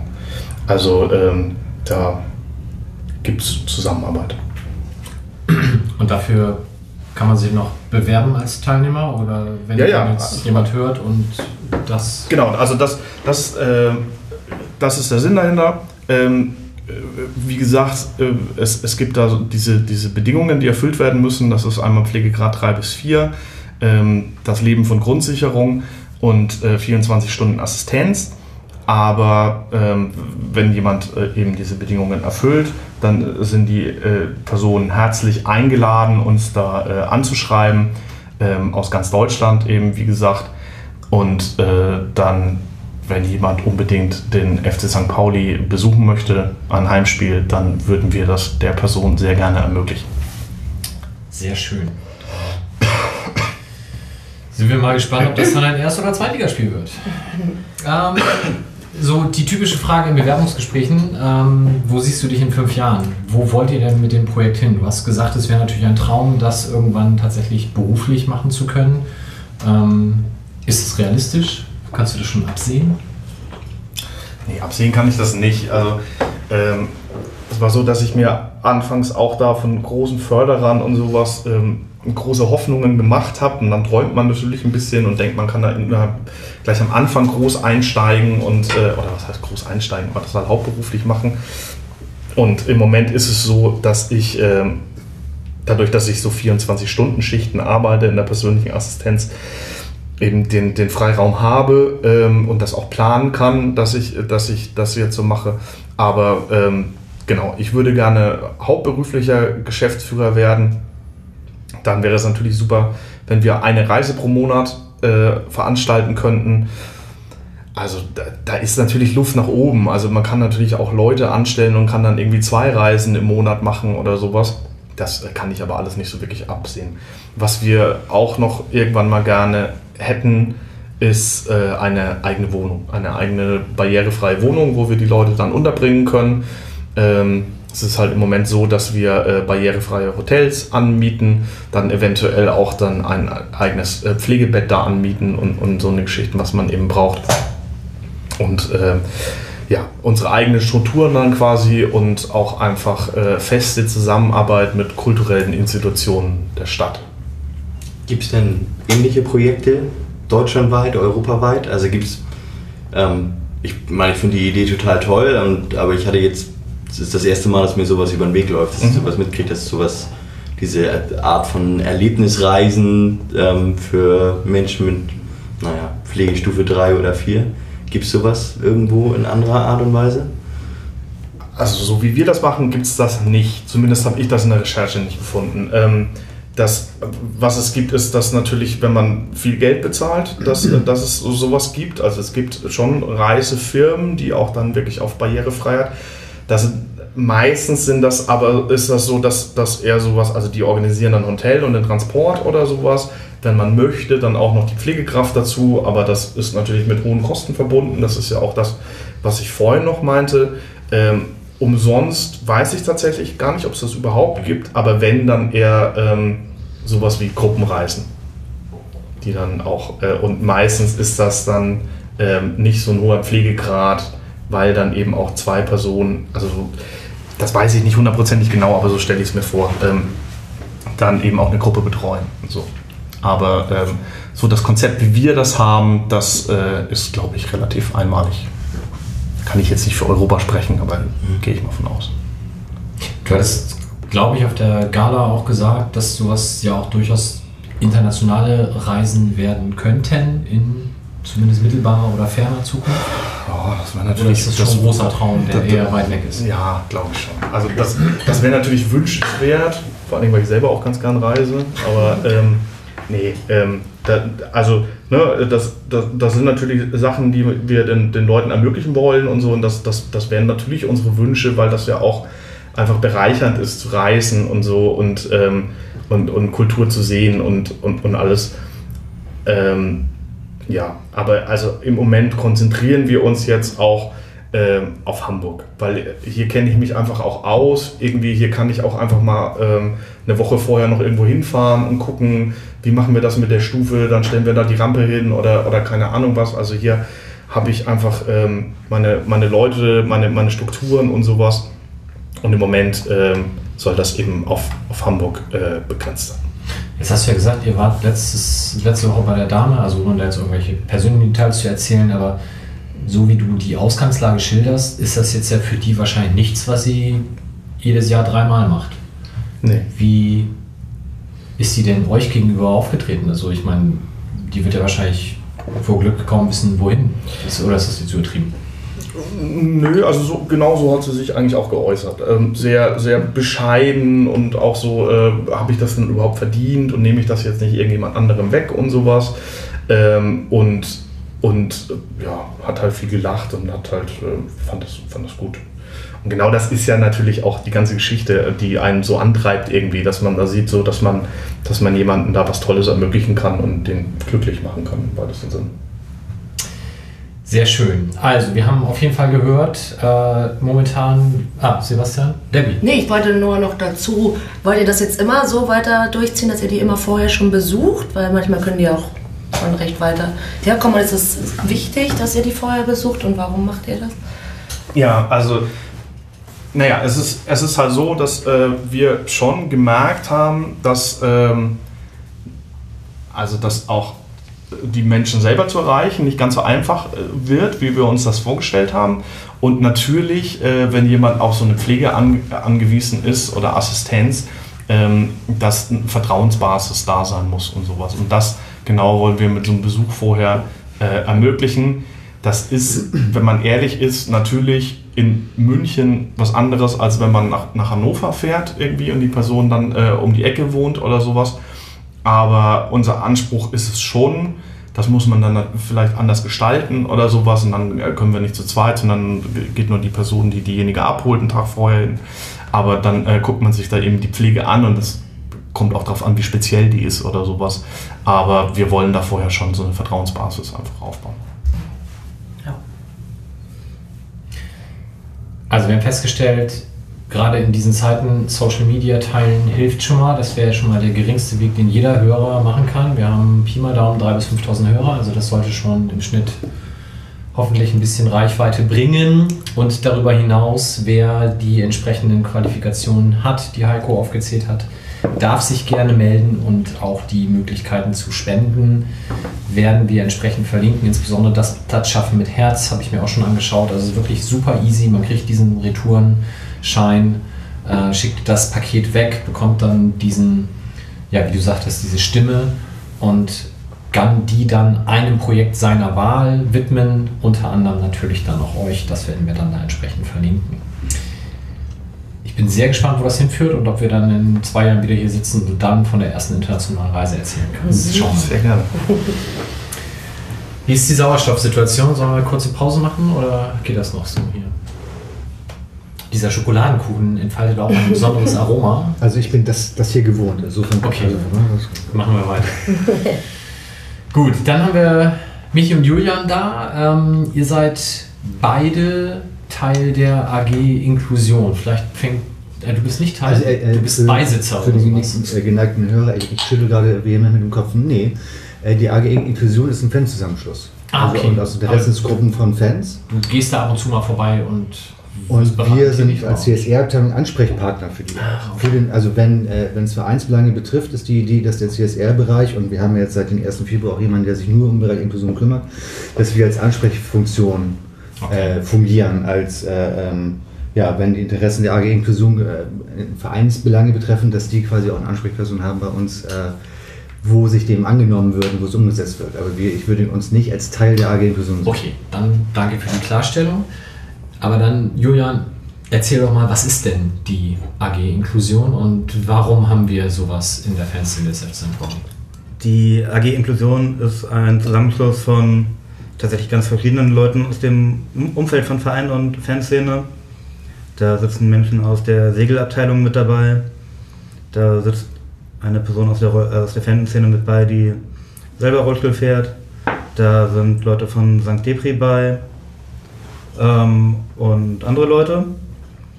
Warum sich diese AG gegründet hat, kann ich nicht im Einzelnen sagen, weil sozusagen so lange bin ich in der Historie nicht drin. Und die AG legt natürlich schon einen Fokus auf das Stadionerlebnis. Mhm. Also es ist ein Zusammenschluss von Fans des FC St. Pauli, die teilweise auch in anderen Bereichen des FC St. Pauli engagiert sind und da natürlich auch ihr Ding in Sachen Inklusion machen, wie zum Beispiel die Taufe dieses inklusiven Segelboots neulich. Und wo sich dann so natürlich immer mal wieder so Effekte ergeben, dass man verschiedene Dinge verbinden kann. Ähm, genau, ganz primär geht es aber um das Stadionerlebnis das heißt um Heimspiele und auch um Auswärtsfahrten. Und wie sich das inklusiver gestalten lässt. Wobei den meisten Leuten da schon wichtig ist, Inklusion als einen breiten Begriff zu denken und sozusagen nicht auf den Rollstuhl zu reduzieren, sondern da andere Bereiche zumindest in der Planung so mitzudenken und zu gucken, wie man auch da Dinge verbessern kann. Also beispielsweise was das Spieltagserlebnis von Leuten angeht, die irgendwie alkoholkrank sind und jetzt trocken und ähm, solche Fragen, die spielen da alle eine Rolle. Dann natürlich auch Schwerpunkte, wie sich Dinge im Stadion kommunizieren lassen, gerade im Hinblick auf Antidiskriminierung, wie man da einzelne Teile der Stadionordnung nochmal präsenter macht. Ähm, genau, eine ganz große Frage, die ich sozusagen für die Zukunft auch aufpoppen sehe, ist die Frage, wie man sozusagen Altern im Stadion gestaltet, ohne gleichzeitig sozusagen Räume für Jugendkultur zu beschneiden. Also wo viel drüber nachgedacht wird, sozusagen, wie kann ein angemessener Wechsel auf Sitzplätze aussehen, die dann auch bezahlbar sind. Wie kann man noch älteren Menschen irgendwie ein Stadionerlebnis ermöglichen. Dinge Ähm, wie, wie Blindenradio und so, gehört das da auch zu? Genau, auch das Blindenradio gehört zur AG Inklusion.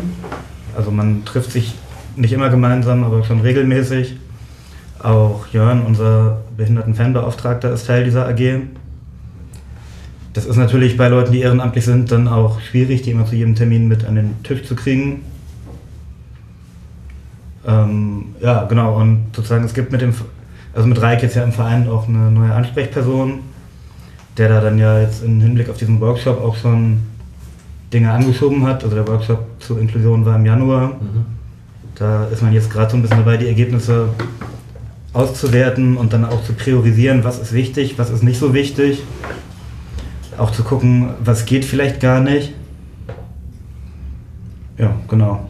Und wie werdet ihr von extern angesprochen? Also weiß man in der Fanszene, dass es euch gibt? Kriegt ihr da viel von außen mit? Oder wie kommen solche Themen wie zum Beispiel, keine Ahnung, was du jetzt gesagt hast, zum Beispiel für ähm, trockene Alkoholiker, wäre ich jetzt nicht auf die Idee gekommen, dass das ein Bereich ist, der zur Inklusion gehört. Ja, es gibt ja unglaublich viele Initiativen in der Fanszene, die sich um ganz bestimmte Bereiche kümmern, die dann ihrerseits wieder soziale Ausschlüsse bedingen. Also St. Depri zum Beispiel, die sich um Menschen mit Depressionen sorgen und irgendwie probieren, Paten für Spieltage zu organisieren, damit Leute irgendwie auch motiviert werden, hinzugehen. Ähm, die weißbraunen Kaffeetrinker, die einmal im Monat einen Stammtisch im Fanladen machen ähm, und gemeinsam zu spielen gehen. Nur, also jetzt nur als Beispiel. Ähm, insofern denke ich, läuft die Ansprache eher über die verschiedenen Gruppen, die das gibt und nicht direkt an die AG Inklusion, die jetzt nicht irgendwie in dem Sinne öffentlich erreichbar wäre, dass sie eine eigene E-Mail-Adresse hat oder so.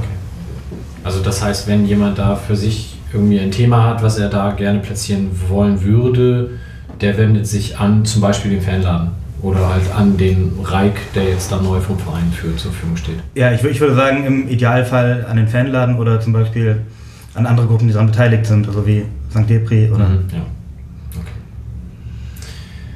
Okay. okay. Michi, Hm. CSR. Hm. Frag mal zehn Leute auf der Straße, was das ist, kriegst du wahrscheinlich sehr unterschiedliche Antworten. Ich kann ja die Runde mal fragen. Also, was ist denn das für euch? Wer mag denn anfangen? Tim, wie viel Bier waren das inzwischen? Kannst du noch reden?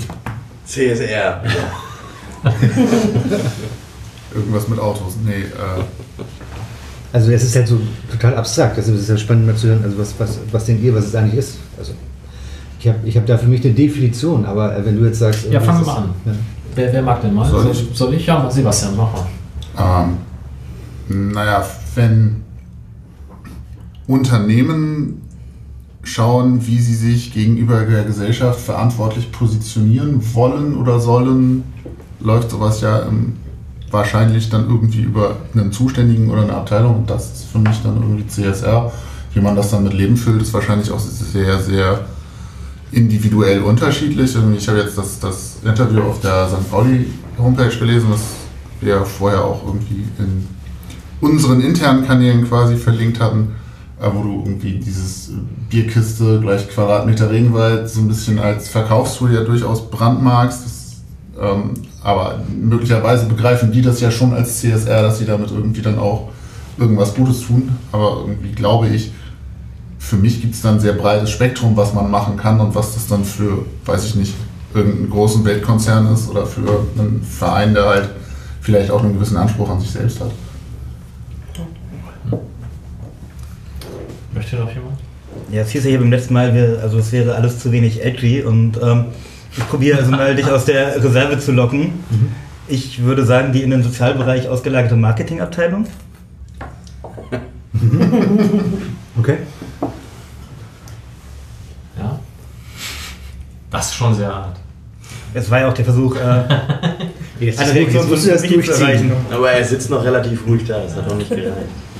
Ja, also ich habe ich hab gestern natürlich auch mal gefragt, äh, was, was andere damit verbinden. Also es kam schon so dieses, äh, das soziale Gewissen einer Firma. Genau, das wäre auch das menschliche Gewissen. Also Das menschliche Gewissen, ja. Also Social Responsibility kann man ja erstmal so als soziale Verantwortung auch übersetzen.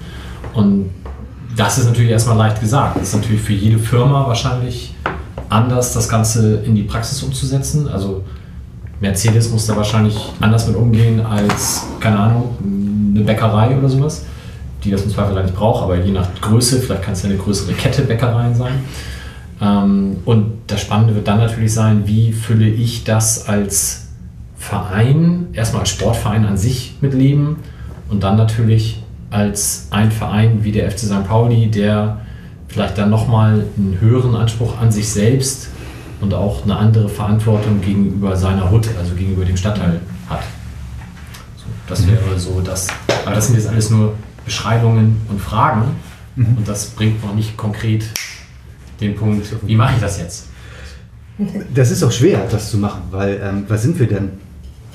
Also, wenn, also ich lasse mal diese Begriff, Begriffe CSR raus, sondern stelle mal die Frage zuerst, wenn es anscheinend irgendwie mit, mit einem Unternehmen oder so zu tun hat, dann muss man sich die Frage stellen, was sind wir denn? Sind, sind wir ein Profifußballverein? Sind wir ein Breitensportverein? Sind wir eine Marketingabteilung mit angeschlossenem Fußballteam? Oder sind wir eine NGO? Also eine, sind wir ein e.V., also ein Gemeinwesenakteur? Mhm. Und ich glaube, wenn du in der Fanszene oder im Verein oder in der Mitgliedschaft äh, hier fragst, hast du ganz viele verschiedene Antworten, was die Prämisse ist, was wir denn sind. Und das macht es natürlich dann schwer, diese soziale Verantwortung ähm, nach draußen zu tragen. Bei einem Unternehmen weißt du, beim Autobauer weißt du, das ist ein Autobauer, der will Autos verkaufen. Ähm, beim Bäcker weißt du, der will Kuchen verkaufen. Ähm, bei uns ist es manchmal durchaus schwierig. Wir verkaufen was, ja, aber irgendwie auch nicht um jeden Preis. Und wir haben etwas, was wir vorhin ja auch gehört haben, wir haben Werte. Ähm, und diese Werte wollen wir quasi ja auch tragen. Dadurch sind wir groß geworden. Wir sind nicht durch sportlichen Erfolg groß geworden, sondern eher durch ähm, das, was drumherum passiert ist. Und ähm, das ist halt genau diese Spanne, wo CSR, glaube ich, relativ wichtig wird für das Unternehmen, den Verein, den Breitensportverein und die Marketingabteilung und anschließend Fußballteam. Ich glaube, für alle vier Bereiche wird es halt dann wichtig, was soziale Verantwortung angeht, weil ähm, das ist hier St. Pauli und das ist schon in der DNA drin, was man so zu nennen. Das ist mal so ein weit gedehnter Begriff, wird oft genannt. Aber wenn, wenn du dir die Mitarbeiter in der Geschäftsstelle anguckst, auch alle anderen, die für den FC arbeiten, ist es halt drin. In der Fanszene ist es drin, in den Mitgliedern, in der Abteilung ist es drin, dass man sich irgendwie sozial engagiert. Das ist normal. Ist ja im Endeffekt auch das, was Heiko vorhin gesagt hat, dass es absolut naheliegend ist, wenn man irgendwie rund um diesen Verein agiert und dann so ein Projekt äh, erstellt, dass es dann völlig wahnsinnig wäre, wenn man diese Brücke nicht baut. Richtig. So, dann kommen wir aber zu, ähm, um mal die, die Brücke zu schlagen, was CSR denn eigentlich so in, in der Theorie so ein bisschen bedeutet. So, ähm, äh, es gibt da, also das, dieser, dieser Begriff CSR kommt eigentlich aus Amerika, beziehungsweise aus, aus, aus England die mit einem Sozialsystem zu tun haben, wo es anders ist, wie Unternehmen sich engagieren. Wenn man sich die deutsche, deutsche Geschichte anguckt, so deutscher Mittelstand, da war es normal, dass man sich für den Mitarbeiter engagiert. Es war normal, dass man in seinem Umfeld äh, äh Schecks gegeben hat für Kindertagesstätten etc. etc. Dass das dann irgendwann CSR wurde, ist relativ neu. Äh, also dass man das quasi als strategisches Geschäftsziel mit integriert und dadurch gibt es viele, viele verschiedene Interpretationen und viele, viele Ausgestaltungen, äh, wie das Unternehmen versteht. Ich verstehe es in vier Handlungsfeldern. Ähm, CSR muss nach innen wirken, heißt, ähm, wie geht es uns als Unternehmen, als Fußballclub, whatever, also für die Angestellten, wie geht es denen? Ist das alles gut mit der sozialen Verantwortung? Haben wir alles das am Arbeitsplatz, was wir brauchen? Haben wir Menschen mit äh, Erkrankungen im, im, Hause? Was machen wir für die? Wie gehen wir mit uns selber um? Das ist also eine interne Wirkung von CSR. Da gibt es die zweite, das zweite Handlungsfeld wäre alles das, was ihr unter Ökologie, Ökologie kennt. CO2-Ausstoß, Emissionen, wie läuft das, äh, sind wir da gut aufgestellt, ähm, Mülltrennung, Müllvermeidung, das sind alles diese Themen. Drittes Handlungsfeld ist das Produkt an sich. Also ist das Produkt an sich eigentlich sozial verträglich. Bei uns schwierig, ist der Fußball sozial verträglich, den wir spielen. Das überlasse ich der Fanszene, das zu beurteilen. Ähm, das ist auch nicht ziemlich mein Bericht, weil Sport, sportlich kompetent bin ich null. Deswegen ähm, stehst du im Blog 1. Richtig. Hallo, ich stehe auch im Blog 1. Meckern und singen, finde ich gut. Ja, ähm, passe ich auch zu. Ähm, das hast, jetzt hast du mich rausgebracht. Entschuldigung. Also Produkt eher, wenn ihr über, über die Merchandising-Produkte im Fanshop nachdenkt, denken Sie das eher so Themen, wo die sich alle auf den Weg gemacht haben, die T-Shirts zu dem Kopf oder die Pullis sind GOTS zertifiziert, Fairtrade. Das ist also, wie ist das Produkt an sich, was wir herstellen? Ganz kurz. äh, Und das vierte Handlungsfeld ist dann, was, ihr, was wir alle kennen, ist, das, ist soziale Verantwortung im Gemeinwesen. Das heißt, was tun wir für die Gesellschaft um uns herum? Weil ein Unternehmen kann sich heutzutage nicht mehr nur als Profitakteur begreifen, sondern hat Auswirkungen direkt auf die Gesellschaft. Und da muss man sich die Frage stellen, das Unternehmen, welche Auswirkungen will ich denn haben für die Gesellschaft? Und wo will ich denn helfen? Weil heutzutage ist es denn so, dass man natürlich auch da, dafür sorgen muss, jetzt rein kapitalistisch gesprochen, dass eine Bank oder ein Autobauer weiterhin die Gesellschaft so baut, dass die über Kunden sind. Wenn Sie das in Frage stellen, gefährden Sie Ihren Geschäftszweck. Aber Sie haben auch Mitarbeiter. Das heißt, Sie müssen auch dafür sorgen, dass ähm, die Umgebung der Mitarbeiter so ist, dass, dass sie da gerne, gerne leben und auch gerne zur Arbeit gehen. Oder aber, dass die Faktoren in der Firma so sind, dass sie auch Nachwuchs gewinnen für ihre Firma. Also sie können sich nicht mehr als alleinige kapitalistisch rein orientierte Profitunternehmen verstehen heutzutage. Das funktioniert nicht mehr, sondern sie müssen halt weitergehen und weiter denken. Das macht sie aber nicht zu NGOs oder, oder Vereinen. Ne? Also das sind weiterhin Wirtschaftsunternehmen. Aber das sind meine vier Handlungsfelder, wo ich auch beim FC sehe, wo, äh, wo wir uns einbringen können und einmischen müssen. Sebastian. Ähm, mir als Mitglied und irgendwie, keine Ahnung, Teil des Konstrukts, irgendwie alles, fällt es immer so ein bisschen schwer, die ganzen Gesellschaften, die ja zu diesem Verein gehören, auseinanderzuhalten. Und ich habe mich, als du angefangen hast mit deinen vier Säulen, gefragt, was gehört denn sozusagen in, in deinen oder euren Verantwortlichkeitsbereich? Ein Stück weit hast du in der dritten Säule das dann schon beantwortet, irgendwie anscheinend auch die Merchandising. Aber ähm, seid ihr dann sozusagen für alles irgendwie mitverantwortlich oder gibt es Grenzen, wo dann quasi die Geschäftsstruktur sagt, okay, bis hierhin dürft ihr, aber danach ist dann halt, keine Ahnung, die Profifußballsparte, lasst uns in Ruhe. Also die Merchandising macht, macht das selbstständig, die braucht uns in dem Moment nicht dazu. Die Mhm. fragt uns dann. Also CSR ist für mich immer erstmal eine interne Dienstleistung. Mhm. Ich, wir, wir bestimmen nicht, was die einzelnen Abteilungen machen, sondern äh, die Abteilungen selbst haben das sowieso schon mit drin in ihrer Denke, in, in dem, was, was sie tun und fragen uns dann, wenn Beratung notwendig ist. Ähm, aber wir heißen Corporate Social Responsibility. Das heißt, wir sind erstmal, wir sind ein FC St. Pauli Konzern. Unsere Rolle ist nicht zwingend die Mitgliedschaft mit, äh, quasi mit CSR-Gesichtspunkten zu konfrontieren. Die sind wichtig natürlich für uns, genauso wie die Fanszene wichtig ist für uns.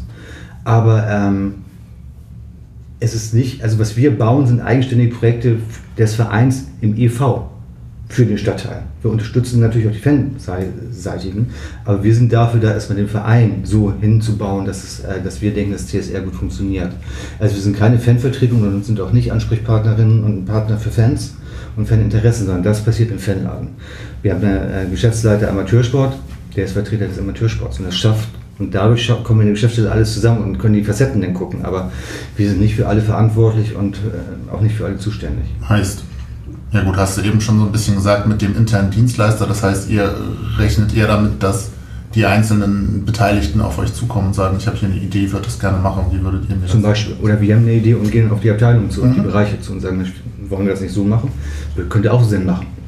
Aber es kann beides passieren. Tim. Ist es äh, einfacher, CSR beim FC St. Pauli zu betreiben, weil es der FC St. Pauli ist? Du hattest von der, von der DNA, du hast gesagt, dass das in der DNA des Vereins sozusagen drin ist, so eine gewisse sagen wir, soziale Komponente. Oder ist es schwieriger, CSR beim FC St. Pauli zu betreiben, weil es der FC St. Pauli ist? Im Vergleich zu anderen Unternehmen. Ja. Schöne Frage. Äh, weiß ich gar nicht, weil so, ähm, ähm, es es, beides Herausforderungen. Also ähm, beim FC St. Pauli ist es dadurch eine Herausforderung, weil du die Strahlkraft des Wappens oder wenn du es sagst, so groß ist und jeder was anderes darunter versteht und alle denken, das ist so unglaublich perfekt, für was St. Pauli steht. Und die sind so in allen Bereichen, ob Ökologie, ob Fairtrade, ob ähm, soziales Engagement, die sind so großartig, das ist so toll, das ist so perfekt. Und die Ansprüche, die dadurch geweckt werden, durch die Geschichte des Vereins, sind natürlich so hoch, dass man sie fast gar nicht erfüllen kann. Geht fast gar nicht. Also bei, bei uns müssen nur Nuancen schieflaufen, in Anführungsstrichen schieflaufen, und sofort kommt der Shitstorm. Weil alle denken, boah, puh, und dann ist St. Pauli da, aber vielleicht so ganz nicht so richtig rund. Und auf einmal hast du die Bedarfshaltung von uns allen, die diesen Verein gleichsetzen mit, ähm, es gibt nichts Sozialeres, nichts ökologisch Wertvolleres als diesen Verein. Und das wird für uns natürlich ganz natürlich die Herausforderung an die Anspruchsdenke von draußen ist wahnsinnig hoch. Und das ist dann immer natürlich wahnsinnig schwer zu erfüllen. Und dazu kommt, jeder versteht darunter auch wieder was anderes, wie er, der Verein funktionieren muss. Jeder hat sein eigenes Bild.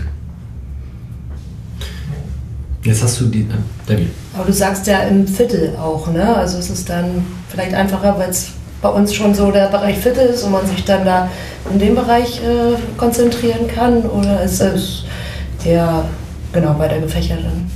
Also wir kon- konzentrieren uns derzeit wirklich auf, auf die äh, Stadtteilarbeit. Ja. Also das, weil wir kommen aus dem Stadtteil, wir sind groß geworden, weil der Stadtteil zu uns gekommen ist. Also damals als äh, Doc Mabuse und alle anderen irgendwie das Stadion, äh, die Hafenstraßenbewohnerinnen und Bewohner hier reingekommen sind, an, andere Leute, das fanden ja die damalige Gesellschaft nicht so richtig lustig. Ne, auf einmal wurde die Kurve bunt und laut und Piratenflaggen und auf einmal war Politik ein Thema im Stadion. Das fanden die ja nicht lustig. Aber der, Stadt, der Stadtteil ist reingekommen. Ne? Das Engagement gegen den sogenannten Sportdome etc., das sind ja Meilensteine, die wir wahrscheinlich in, der nächsten Ausstellung von Kiezbeben erleben werden im Museum. Ähm, und äh, da sind wir, glaube ich, in der Pflicht, und da kommen wir auf diesen CSR-Gedanken, in der Pflicht, glaube ich, äh, diesen Stadtteil auch wieder Stück weit zu uns reinzuholen und da wieder was weg, äh, was zu geben. So, und das ist, äh, glaube ich, der 11. St. Die Pauli, Aufnahme ist super, darfst du immer. wie, wie es notwendig ist. Aber deshalb konzentrieren wir uns aber erstmal Stadtteil. Es gibt natürlich ein paar nationale Geschichten, die wir auch weiterhin machen. Äh, Viocon Aqua spielt eine große Rolle, das ist international. Ähm, also, ähm, aber erstmal, wir konzentrieren uns sehr, sehr stark, in, auch mit Natascha Klasen, die jetzt ja auch seit 1. Februar bei uns in, in der Abteilung arbeitet. Sie ist zuständig für all das, was Stadtteilarbeit angeht. Stadtteilkooperation. Jetzt hast du diese vier Säulen schon benannt, also sowohl die interne Wirkung, ich glaube, das ist, was man, wenn man CSR sagt, eher etwas, was so außerhalb des Fokus ist. Ich kenne das natürlich von meiner Firma, dass man sich darum kümmert. Wir haben höhenverstellbare Schreibtische, wir haben zwei Bildschirme, wir haben ergonomische Sitze und so weiter. Also das gehört dann auch in dein Beritt. Das ist ja, also das ist zum Beispiel, wir haben nur unterstützt zum Beispiel äh, von der Personalabteilung äh, Gesundheitsmanagementsystem und so. Also das sind halt Themen, wo wir unterstützend tätig sind. Okay. Das, aber das muss halt sich, also wir müssen den Blick, also die, ähm, Heiko hat, nee, Julian hat es vorhin ja so schön, schön gesagt im Bereich Inklusion, es geht ja auch immer erstmal um Sensibilisierung und über Kommunikation, was ist überhaupt möglich und bei welchen Themen geht es. Und äh, dafür muss eine CSR-Abteilung auch erstmal da sein, überhaupt diese Themen zu sensibilisieren. Und dann muss man gucken, welche Projekte können wir überhaupt aus uns heraus mit dem personellen und Beritt und den Ressourcen, die wir haben, dann irgendwie halt auch stemmen. Okay, also diese vier Säulen, Mhm. dann gibt es ja ganz viele Schnittstellen oder, oder ja, Bereiche, die man abdecken muss. Also Kiezhelden ist natürlich wahrscheinlich ein relativ großer Teil dieses Beritts. Da hatten wir, äh, ich habe mir das für Vorbereitung nochmal angehört, wir hatten in der allerersten Folge hatten wir Dore zu Gast, die so ein bisschen davon erzählt hat. Ich denke mal, da wird ja auch Kiezhelden wahrscheinlich seitdem gewachsen sein. Ähm, es gibt natürlich diese ganzen Arbeiten, die man irgendwie in den Stadtteil hineinbringt. Ihr habt Schnittstellen dann ja zu, zur AG Inklusion auch. Und dafür ist jetzt Natascha dann da, um das zu koordinieren? Oder, oder ist das ko zu koordinieren dein Aufgabenbereich? Das kommt an, wohin wir koordinieren. Ah, okay. Wenn wir in den Stadtteil koordinieren, ist es Natascha. Wenn wir im Bereich Inklusion koordinieren, ist es der Reik. Okay. Und wenn wir im Bereich Bildung zum Beispiel koordinieren, bin ich das momentan. Und das sind die drei Namen, die da momentan rumlaufen? Genau, wir sind zu dritt seit, Okay. seit 1. Februar in der Abteilung, genau. Wie sah denn der Bereich CSR aus, bevor du kamst beim FC St. Pauli? Wurde das irgendwie mitgemacht von anderen? War das einfach auch schon in der DNA da, aber halt noch nicht so benannt? Das hat ganz, ganz viel Kollege Christian Brüss gemacht. Ne? Also der, der, der war ja da und hat, hat das Thema beackert. Aber äh, ja, weiß ich nicht. Also ich war ja, also ich war ja mal Teil irgendwie des FC St. Pauli und habe dann irgendwann gesagt, ich bin nicht mehr Teil des FC St. Pauli, sondern bin nur Teil des Block 1 ist. Insofern kann ich das gar nicht so richtig genau beurteilen, was da genau gelaufen ist. Also viele Projekte, die da angeschoben wurden, die gibt es ja weiterhin. Also es ist schon sehr positiv. Und vor allem muss man halt weiterhin sagen, also all die Arbeit, die hier geleistet wurde im Bereich CSR, auch mit Kiezhelden, die setzt sich ja nur fort. Insofern war das halt kein Quatsch, sondern sehr, sehr gut aufgesetzt und, und, richtig- und richtig gedacht. Kiezhelden ist ja im Endeffekt das, was man wahrscheinlich, und wenn man so auf der Straße fragen würde, was die meisten irgendwie mit CSR verbinden. Also irgendwie ein positives Wirken eines Unternehmens, eines Vereins hinaus in die Öffentlichkeit, äh, indem man mit dem Geld, was man verdient, dann Gutes tut, so ganz billig formuliert. Ähm, da wählt Kiezhelden ja, zumindest aus meiner Sicht, immer noch einen relativ einzigartigen Weg in, im deutschen Sport. Also die meisten anderen Projekte, die man so kennt, wahrscheinlich hier in Hamburg jetzt der Hamburger Weg, die sind ja doch schon deutlich anders aufgestellt. Und Kiezhelden versucht immer noch, ähm, zu Recht natürlich, ähm, alles Geld, was man bekommt, auch wirklich den Projekten dann wieder äh, zu, zu kommen zu lassen. Ich habe so in meiner Wahrnehmung in den letzten Jahren aber von Kiezhelden immer weniger gehört, wo ich mich jetzt frage, ist das so, weil es so gut läuft und man da gar nicht mehr so viel für machen muss? Oder schläft das Thema so langsam ein? Ich glaube, das Thema wird neu gedacht. Ähm, Kiezhelden ist, sind ja momentan zwei Säulen. Wenn man das sieht. Das sind einmal vor allem unsere Wirtschaftspartner, die Ermöglicher sind, die also ganz viel möglich machen hier im Stadion. Sei es Music School, sei es Kitzstrom, sei es OK. Strich äh, oder andere. Ähm, die also sehr, sehr stark da eine Rolle spielen. Hier gibt es aber auch den Bereich Kiezhelden, wo es darum geht, unsere Dauerprojekte der Fanszene zu supporten oder den Projekte des Stadtteils. Es ist seit circa einem Jahr der Kiezhelden Spendenbeirat, der paritätisch besetzt ist der, und der über Projektanträge äh, einstimmig entscheiden muss, ob und wer Gelder kriegt von den freien Spenden, die den FC St. Pauli erreichen. Und das ist sehr, sehr besonders, weil äh, dieser Spendenbeirat setzt sich zusammen aus einem Vertreter der Lizenzspielermannschaft, durch unseren technischen, Sport, äh, technischen Direktor, äh, aber ein Mitglied des Aufsichtsrates, über ein Mitglied des AFM, Mitglied des Fanladens und Mitglied des Fanbesprecherrats. Und die sechs sitzen quasi am Tisch und brüten über die Projektanträge, die aus dem Stadtteil kommen oder aus der Fanszene, auch bei Giambo war das so, äh, und gucken halt, ähm, okay, die haben so und so Förderung, Förderbedarf, äh, wem geben wir das Geld? Und die müssen einstimmig entscheiden. Sobald einer sagt No, gibt es ja halt auch nicht. Das heißt, das, das ist total besonders, dass also wirklich wir, zwischen äh, Verein und Fanszene und Mitgliedschaft da so gebündelt wird und die einen einstimmig entscheiden müssen. Das ist großartig und bisher verstehen sie sich auch noch alle sehr gut ähm, und haben dieselbe Meinung. Und es ist zum Teil für die relativ viel Arbeit, weil ihr müsst euch vorstellen, da sind manchmal bis zu 15, 16 Projektanträge drin pro Verlosung und die müssen sich vorbereiten, weil wir haben nur eineinhalb Stunden, zwei Stunden Zeit, über diese Projektanträge zu entscheiden. Das heißt, sehr, sehr viel Arbeit, sehr, sehr viel Know-how, aber dadurch sind wir halt auch mit vielen Projekten innerhalb der Fanszene in Kontakt, als auch in Stadtteilen. Das ist natürlich super. Das macht sehr viel Sinn, das ist sehr besonders. Aber das ist die zweite Säule. Da kam ja gerade heute jetzt eine neue Mitteilung, dass ihr ein Projekt fördert, ähm, was Musikunterricht für Flüchtlinge äh, finanziert. Jugendsozialarbeit im Schanzenviertel. Genau. Zukünftig wird es eine dritte Säule geben der, der Kiezhelden, das sind unsere eigenen Projekte im EV.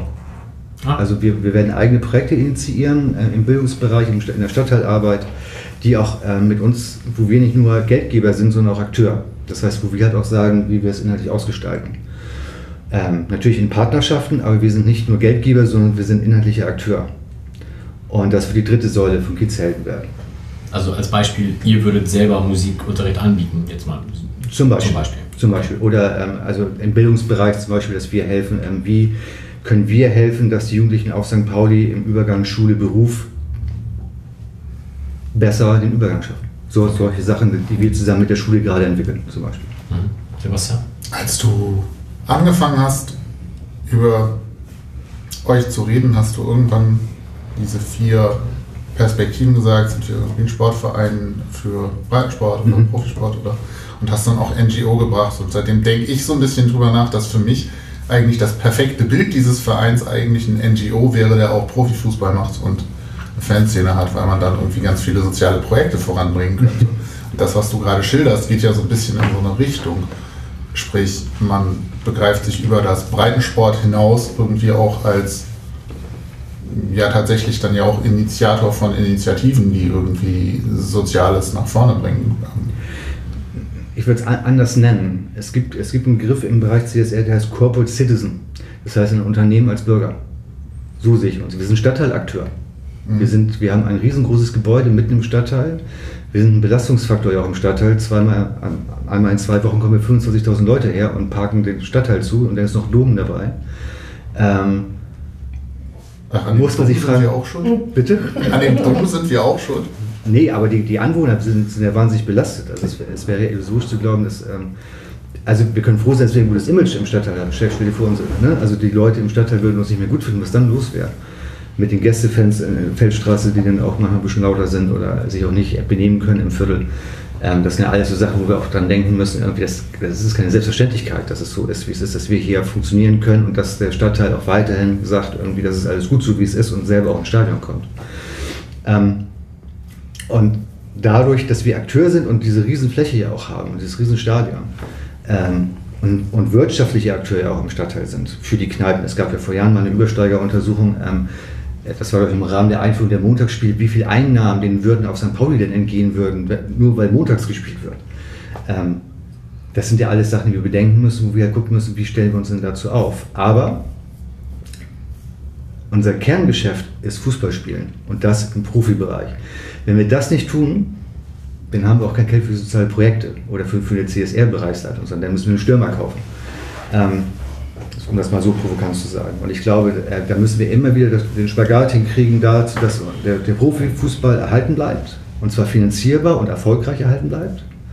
Äh, und gleichzeitig halt Spagat, den Spagat hinmachen, zum gesellschaftlichen Akteur zu werden. Und das ist eine Aushandlungsgeschichte. Und sozusagen den Spagat, den ihr macht, ist ja vielleicht auch so ein bisschen, du beschreibst, dass man, das eine, teilweise eine Belastung für den Stadtteil. Ähm, aber sozusagen ist das so eine Art Zusatzsteuer, die man zahlt, im Prinzip, dass man CSR macht, indem man selber zusätzliches Geld in den Stadtteil hineingibt und gute Dinge macht. Ähm, oder sozusagen zieht man da auch einen Gewinn draus, so ein bisschen das, was ich eben schon so ein bisschen provokant hatte, zu, mhm. versucht zu formulieren. Also sozusagen, da ist ja natürlich ein Spagat zwischen, man gibt Geld aus für was, aber man möchte damit auch was. Und wahrscheinlich ja auch jenseits dessen, was man konkret fördert, sondern sozusagen, wie, wie verhält man sich so in diesem Spagat und, oder merkst du den, gibt es den überhaupt? Also ich glaube, ich glaube, es mal ähm, den, den, den Nutzen für uns. Ich glaube, wenn der FC St. Pauli das verliert, was, er, was geschaffen worden ist durch den Stadtteil und die Fanszene, wenn er das verliert, dann hat er ein massives Daseinsberechtigungsproblem. Insofern ist es an uns, äh, mein Beispiel ist immer, ähm, als ich gegen gerade angefangen habe, war ich noch relativ jung. Jetzt bin ich alt, habe Familie und so weiter. Das wird mir nicht alleine so gehen. Das heißt, die aktive Fanszene ändert sich. Der, der Fokus ändert sich, sehen wir ja vielleicht in der aktuellen Wertedebatte ja auch ein bisschen, dass die aktive Fanszene ganz einfach einen anderen Fokus hat. Äh, also das, was die Fans aufgebaut haben, der Stadtteil aufgebaut hat, was St. Pauli ist, muss quasi innerhalb des FC St. Pauli im Konzern, in der EV-Struktur stattfinden, damit es weiterlebt. Weil es das Kernelement ist zum Teil des FC St. Pauli. Das ist vielleicht dann der Nutzen, den du angesprochen hast. Und dass wir dazu Wirtschaftsgelder brauchen und Gelder aus der Wirtschaft noch und versuchen, unsere Partner immer wieder davon zu überzeugen. Also nicht wie der CSR kommt, das ist die Marketingabteilung und die Vermarktung. Äh, dass es richtig ist, sich auch sozial engagieren, wenn man sowieso ein Engagement beim FC St. Pauli hat, dann ist es ja nur richtig. Nur da müssen wir immer wieder einen Spagat machen, weil Wirtschaftsinteressen sind nicht immer zwingend die Sozialinteressen. Mhm. Also überhaupt nicht, wenn das so klang, überhaupt nicht vorwurfsvoll gemeint, ja, sondern tatsächlich interessiert daran, weil das ja sozusagen, es geht hier durcheinander, Verein, Unternehmen, NGO ähm, und so ein bisschen der Versuch, dieses Hybride auch zu fassen. Ja. Du hast in dem Interview selber den Begriff ähm, Whitewashing mal anklingen lassen. Ich habe mir vorher noch so ein paar Gedanken gemacht, den Begriff mir auch aufgeschrieben und dann fiel halt im Interview nochmal und dachte, ich nehme den mal mit. Mhm. Ähm, und zwar einmal natürlich, äh, im Endeffekt geht das in die Richtung, die Julian gerade ansprach, ähm, aber natürlich auch im Bereich, dass Firmen auf uns zukommen und sich vielleicht mit uns als Namen so ein bisschen reinwaschen wollen. Und genau in die Richtung haben wir heute auch eine Frage bekommen von Twitter-User JustNetty. Stefan, ähm, der fragt, meine Frage wäre, inwieweit auf CSR bei Partnern und Sponsoren geachtet wird. Mhm. Vor und während der Zusammenarbeit gibt es hier feste Leitlinien beim FC St. Pauli. Also wahrscheinlich schon in zwei Richtungen gedacht, nämlich einmal, inwieweit kommen Firmen zu uns und wollen sich da mit ein bisschen whitewashen, wie es halt beim HSV mit dem Hamburger Weg ja durchaus auch passiert. Ähm, zum anderen aber auch, inwieweit haben wir Einfluss auf eben diese Partner und Sponsoren, dass die auch selber sinnvolle Sachen anstoßen? Da sind viele Sachen auf einmal. Also der Hamburger Weg, glaube ähm, ich mag meine Kollegen. Müssen wir auch nicht drüber reden. Okay, ich mag die sehr gerne. Ich, das wäre, glaube ich, zu kurz gesprungen, wenn das Whitewashing wäre oder Greenwashing. Ähm, dieser Begriff, ehrlicherweise, ähm, ähm, der kommt aus einer Zeit. Äh, ich habe im Interview, glaube ich, auch von der Bierfirma gesprochen, die damit wirbt, irgendwie einen Bierkasten zu kaufen und Rettes Regenwald. So. Ähm, Greenwashing ist es deshalb, weil sich zu der Zeit die Bierfirma null über ihre eigene CO2-Ausstoß Gedanken gemacht hat. So. Äh, dann kannst du natürlich so eine Kampagne nicht fahren, weil es ist komplett unglaubwürdig. Äh, dazu noch mit einem, mit einem NGO-Partner, äh, der auch vorher gekriegt hat, wie er sich mit einem Wirtschaftsunternehmen einlassen kann. Ich glaube, wenn wir heutzutage über das gesellschaftliche Engagement von Unternehmen reden, müssen wir akzeptieren, dass ähm, Unternehmen denselben Spagat machen wie wir auch zwischen Wirtschaftsinteresse und sozialem Engagement, wenn sie das machen wollen. Und das machen viele Firmen inzwischen sehr richtig und sehr gut. Und denken das nicht mehr nur aus, äh, aus, aus der Marketing-Sicht und sagen, dadurch, dass ich mich sozial engagiere, verkaufe ich mehr Autos, Geld, äh, mehr Autos oder Bier. In, ich ich habe die These, dass jeder Sponsor, der bei St. Pauli anfragt, ganz genau weiß, auf was er trifft. Nämlich eine sehr kritische Fanszene. Ich glaube, Jordi Rouge ist nicht so viel lange her, irgendwie was passiert ist. Äh, und äh, er überlegen muss, will er das, hält er das aus? Ich glaube gar nicht, dass die zwingend hier mit dem Bericht kommen und sagen, so, und dann mache mach ich mir das Vereinsemblem auf meine Homepage und dann bin ich total attraktiv und äh, sozial eingestellt. Ich glaube, das darf ein Unternehmen heutzutage nicht unterstellen, weil so funktioniert das Spiel heute nicht mehr, glaube ich, in dem Bereich, sondern wir haben es ja geschafft, die Marketing hat es geschafft und die Vermarktung hat es geschafft, ja wirklich Partner einzubinden, die ja wirklich ähm, Engagement irgendwie auch wollen und das nach vorne treiben. Ne?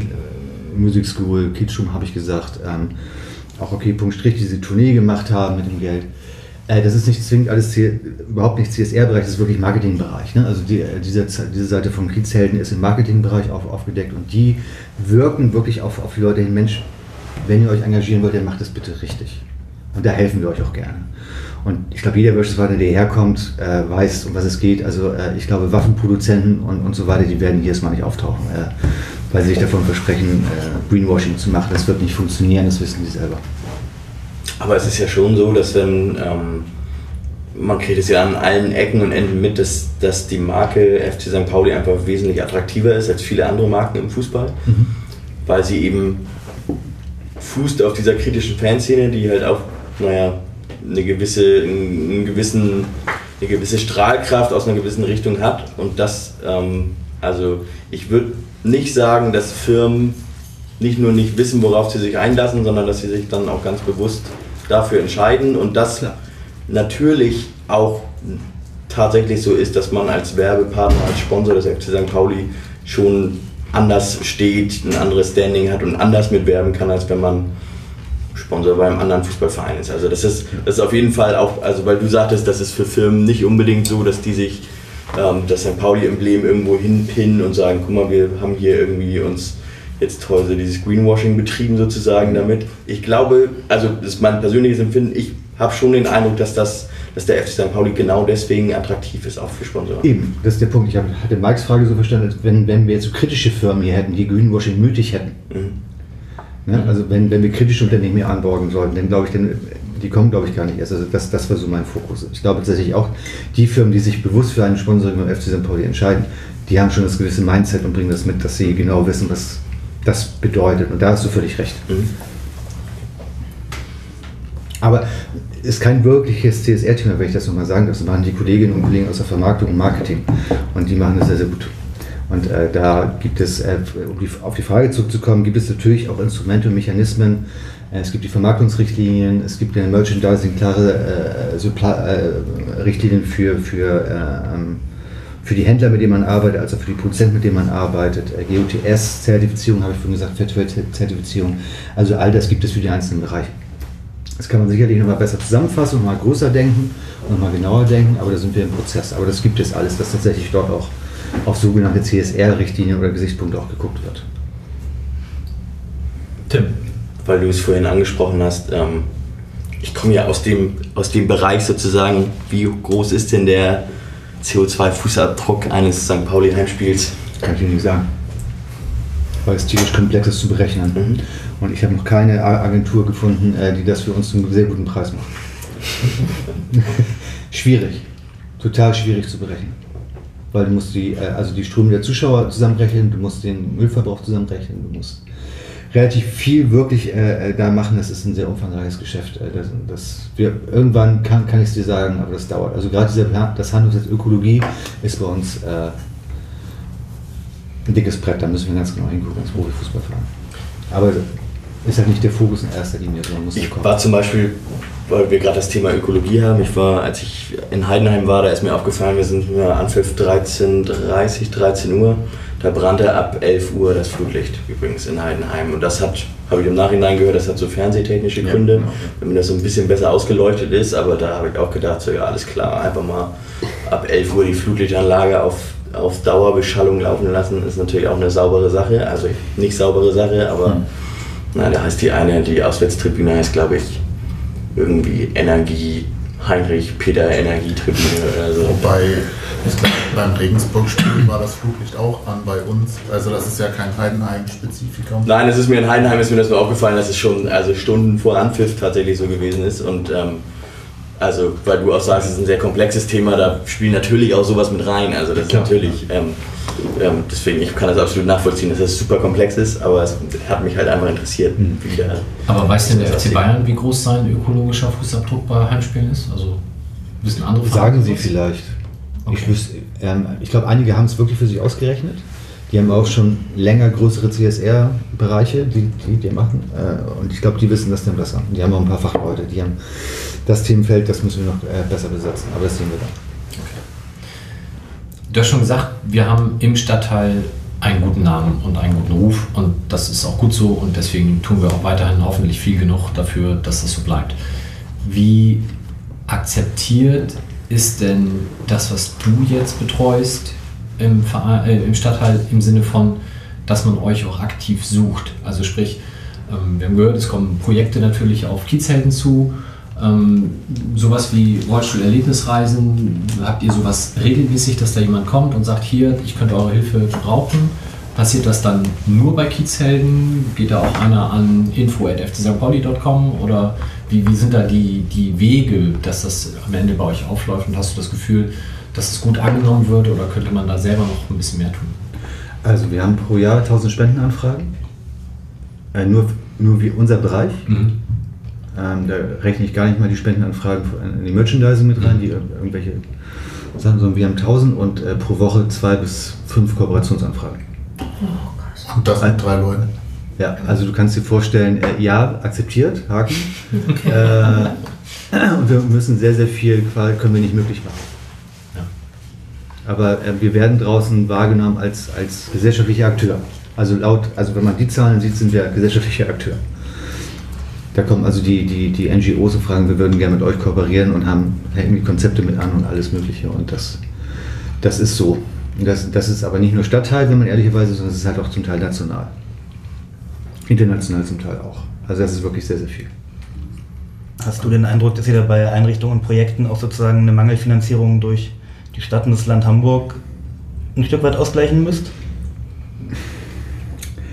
Puh, äh, schwer zu sagen, in einzelnen Bereichen glaube ich schon. Also wenn, wenn, wenn man halt sieht, dass die, dass die Straßensozialarbeit aus St. Pauli nicht mehr stattfindet, sondern man die Straßensozialarbeit aus Altona holen muss, äh, damit wieder Straßensozialarbeit auf St. Pauli stattfindet, dann finde ich das halt schon schwierig. Da würde ich gerne äh, zum Teil meine Stimme auch dahin wollen als Verein, um die anderen Initiativen und Einrichtungen zu unterstützen, dass es eigentlich ganz sinnvoll und notwendig ist. Ähm, aber das können wir nur in Zusammenarbeit mit den, mit den jeweiligen Institutionen im Stadtteil tun. Und ähm, ich, ich, ich ich trage auch so eine Grundüberzeugung hinterher. Wirklich nachhaltigen sozialen Erfolg haben wir, wenn Zivilgesellschaft, Wirtschaft und Kommune zusammenarbeitet und nicht gegeneinander. Das heißt, man muss die auch immer wieder ins Boot holen. Also es macht keinen Sinn, eine Forderung aufzustellen an den Bezirk Mitte, ihr müsst da was tun, sondern wir müssen ja selber doch denken, okay, was können wir denn dafür tun? Und dann machen wir ein Gesprächsangebot auf. Und äh, da muss man sehen. Also ich glaube, wir alleine können es nicht schaffen. Du brauchst immer die Hilfe der anderen Akteure, sonst schaffst du es nicht. Und das gilt auch für die Probleme hier im Stadtteil der Initiativen. Aber das stimmt. Die Stadt zieht sich immer weiter zurück, ja. Sebastian.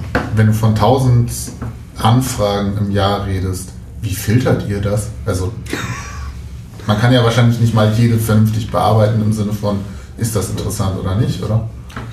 Wir versuchen das. Also wir haben den Anspruch, dass jeder, ähm, der uns schreibt, auch eine Antwort kriegt. Wir haben äh, für die Spendenanfragen gibt es eine eigene E-Mail-Adresse, spendenanfragen.fcsampoli.com. Da sitzen einmal in, diese, in der Woche zwei äh, äh, sehr nette Menschen, äh, die unser FSJ bei uns machen, die das dann entweder zu oder absagen. Da gibt es einen kleinen Kriterienkatalog äh, und dann sagen die entweder nett ab oder tüten Sachen ein. Und für die Tombola von der Kita, wo, auch immer, äh, das zu unterstützen oder den Sportverein, der gerade Notlage ist und eine Tombola braucht und dann halt Sachen von uns zum Versteigern braucht, das dahin zu schicken. Und die Anfragen, äh, die Kooperationsanfragen, die teilen wir uns im Team auf und jeder beantwortet mal welchen. Meistens sind es natürlich Absagen. Ähm, oder an, mit anderen treffen wir uns, um die kennenzulernen und mal zu hören, was die überhaupt machen. Ähm, aber das müssen wir im Team aufteilen. Also da ist jeder quasi so in seinem Beritt statt der Kooperation, Inklusion und Rest quasi irgendwie so unterwegs versucht dann das irgendwie zu verstehen, einzuordnen und dann wieder zu absagen oder aber halt wirklich erstmal, erstmal kennenlernen. Aber das ist viel. Jetzt hast du früher ja selber mal im Fanladen gearbeitet, du warst dann zwischendurch bei Nestwerk. Ähm, das heißt, auch da hast du ja schon wahrscheinlich mal Kontakte gehabt, wo du mit der Stadt gesprochen hast. Mhm. Hast du das ich habe sogar mal in der Behörde gearbeitet. In der Behörde? Ein Jahr lang. Mhm. Du meine Güte. Krass war das ja. Hast du diese Gespräche jetzt dann in der Rolle auch wieder? Sprich, ich meine, wenn Julian sagt, federt ihr da was ab, was die Stadt leisten müsste, greifst du da auch auf die Stadt zu? Oder ist das momentan eine Sache, dass erstmal der FC St. Pauli für sich was klärt und gar nicht so mit der Stadt in Kontakt ist? In deiner Rolle jetzt. Wenn, wenn wir gesellschaftliche Wirkung erzielen wollen, müssen wir die Kommune, das heißt auch den Bezirk mit einbinden. Oder die Stadt meinetwegen. Es geht nicht anders. Mhm. Müssen wir. Ähm, weil sonst, wenn, wenn die Kommune oder die Politik nicht, nicht dabei ist, verpufft die Wirkung, wenn du alleine unterwegs bist. Dann, dann machst du zwar was Schönes und hast ein schönes Pressebild, aber dann ist es nicht nachhaltig. Und nachhaltig wird es erst dann, wenn wirklich alle Akteure zusammenkommen. Das ist so, meine, so eine Grundüberzeugung. Momentan sind wir an dem Punkt, wo wir erst erstmal ähm, erstmal eine Bedarfsanalyse gemacht haben, was ist überhaupt im Stadtteil los zum Beispiel, wenn man darauf mal guckt, genauso machen wir es bei Inklusion ja auch, wir machen erstmal, was ist überhaupt Stand der Dinge, wo sind die Bedarfe überhaupt, ähm, um dann zu gucken, okay, was sind die Themen und wie gehen, gehen, gehen wir sie an. Und im Stadtteil ist das Thema Obdachlosigkeit, Bildung und Frei- und Bewegungsräume. Das sind die drei großen Themen, die in allen unseren Gesprächen, die wir geführt haben, äh, ähm, immer wieder eine Rolle gespielt haben. Und da versuchen wir jetzt in diesen Bereichen den Bedarf, okay, was können wir denn machen, was sind die Akteure, wo sind unsere Kooperationspartner, was wollen die, was wollen wir, welches Know-how haben wir denn überhaupt im Verein, um denen helfen zu können und können wir es überhaupt? Und dann gemeinsam Projekte zu bauen und dann zu gucken, was können wir zusammen tun. Und dann kommt irgendwann die Stadt ins Spiel, weil ohne Kommune und Politik wird das nicht funktionieren, wenn wir wirklich Veränderungen haben wollen. Ein Punkt, der wahrscheinlich vielen in Sachen Öffentlichkeit noch sehr präsent ist, ist äh, G20 gewesen, mhm. wo der Verein dann ja auch die Türen geöffnet hat, damit Leute hier eben übernachten konnten. Ich, das war, glaube ich, bevor du angefangen hast. Das war, bevor ich angefangen habe. Ist, ähm, wenn ich jetzt denke, Thema Obdachlosigkeit, ich meine, ich stelle mir das jetzt schwer vor, dass man sagt, man macht hier die Tribünen auf, damit hier Leute schlafen können. Ähm, das sind wahrscheinlich tausend Dinge, die man berücksichtigen muss, aber ähm, inwieweit hat der Verein denn ähm, jetzt konkret beim Thema Obdachlosigkeit zum Beispiel auch die Möglichkeit zu helfen, außer mit Geld? Viele, aus meiner Sicht. Also wir haben ja jetzt, wir haben einen Auftrag gemacht, wir hatten ja eine Lesung jetzt, lesen wir im Abseits, also ein mhm. Bild, äh, Bildband von einer Autorin, die hier gelesen hat vor kurzem. Hatten aber auch beim Heimspiel eine, äh, Gubanio auf, auf den Werbebanken. Ah ja, sehr gut. Den Duschbus. Mhm. Und die waren ja im Crowdfunding und äh, man hat bei denen gesehen, die waren bei uns auf der Bande. Dann haben wir mit Ewald noch ein Video gemacht. Spendenziel erreicht. Also Krass, ja. Man hat an der Kurve, also das haben die uns zur Verfügung gestellt, netterweise haben an der Kurve direkt absehen können, sowohl der Spieltag als auch das, also das Posting von Ewald hat dafür gesorgt, dass auf einmal Spenden generiert wurden ohne Ende. Das würde ich mal in direkten Zusammenhang stellen von dem, was wir tun können. Wir sind Kommunikationsplattform. Wir können Sachen kommunizieren und nach vorne bringen. Und der Bus soll natürlich hier bei uns stehen in der Südkurve, wenn er fertig ist. Erklär noch mal ganz kurz, was es ist, weil Ach so, das genau. viele noch nicht gehört. Genau, also äh, Gobanio ist eine Initiative von einigen Leuten äh, und die werden den ersten äh, äh Duschbus äh, in Deutschland initiieren, hier in Hamburg und auch möglich machen. Ähm, da bin ich mir sehr, sehr sicher. Und dort können dann Menschen äh, duschen. also das Stichwort ist Duschen ist Würde. Und das werden zwei bis drei Duschkabinen drin sein und man kann dann halt in diesem Bus duschen und der Bus wird äh, immer wieder an den Stellen stehen, wo halt obdachlose Menschen, Menschen in Not sich aufhalten. Mhm. Und das kostet natürlich kein Geld, da ist eine kleine Kleiderkammer sogar mit dabei, äh, es wird sozialarbeiterisch betreut, also äh, rundum durchdachtes Konzept, was total großartig ist und halt auch fortschrittlich gedacht. Weil man fährt zu den Leuten, die Menschen müssen nicht mehr zu einem kommen, man fährt zu den Leuten. Das ist total gut.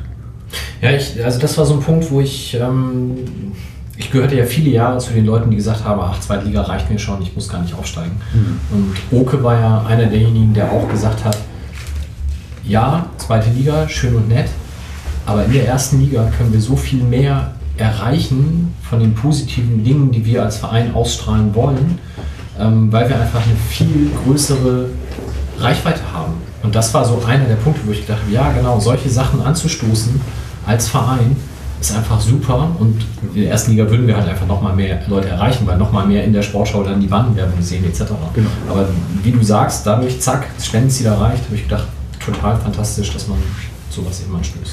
Ja, wenn, wenn du in die Vergangenheit guckst, also wie viele Faninitiativen oder, oder so haben sie denn damals an der an, an antirassistischen äh, Arbeit orientiert, dass die die Traute hatten, in den eigenen, also damals, ne, äh, Geschichten vom Krieg, dass die gesagt haben, oh, St. Pauli schafft das, das, da fühlen wir uns doch gestärkt, äh, im Stadion selber auch politische Arbeit zu machen. Oder dass es Fanzine, also damals Übersteiger, mit- neben Melantor War als Mutter aller Fanzines, dass auf einmal Fans eigene Zeitung rausgebracht haben. Das waren ja alles Beispiele, die wir geben konnten. Und das konntest du nur geben, weil du auf einmal mit RAN eine Fußballsendung hattest, die das Freudenhaus St. Pauli irgendwie. Also du hattest auch Nutzen davon. Vor all dem, was Kommerzialisierung hieß, hattest du halt selber halt auch Nutzen, dass du in andere Fanzine abstrahlen konntest, zumindest in dem Bereich. Und das natürlich dann auch. Und das kannst du übertragen auch auf soziales Engagement, CSR und andere Sachen. Das heißt, wir können andere ähm, Vereine anstiften und ermutigen. Wobei andere Vereine schon sehr, sehr stark sowieso bei diesem Thema mit dabei sind. Also das will ich gar nicht in Frage stellen. Das kannst du gleich nochmal erzählen. Ich will eine Sache noch zu dieser Bande sagen. Mhm. Ähm, ich glaube, es gab ja durchaus auch Leute, die diese LED-Banden kritisch gesehen haben am Anfang. Ähm, aber genau sowas wie jetzt A, Gobagno, aber B auch, keine Ahnung, zwischendurch irgendwelche Kampagnen mit, mit Regenbogenfarbe etc. Ähm, sind ja wahrscheinlich eher jetzt möglich, weil wir diese LED-Banden haben und nicht mehr diese, ich weiß nicht, wie, was auch immer für ein Hartplastikmaterial da vorher in diesen Drehdingern drin war. Ähm, Hast du da deine 10-Minuten-Slots pro Spiel, die du befüllen kannst? Oder wie, wie wird sowas bei euch intern besprochen? Weiß ich gar nicht so genau, wenn ich ehrlich bin. Musst du ja Ähm, schlau machen.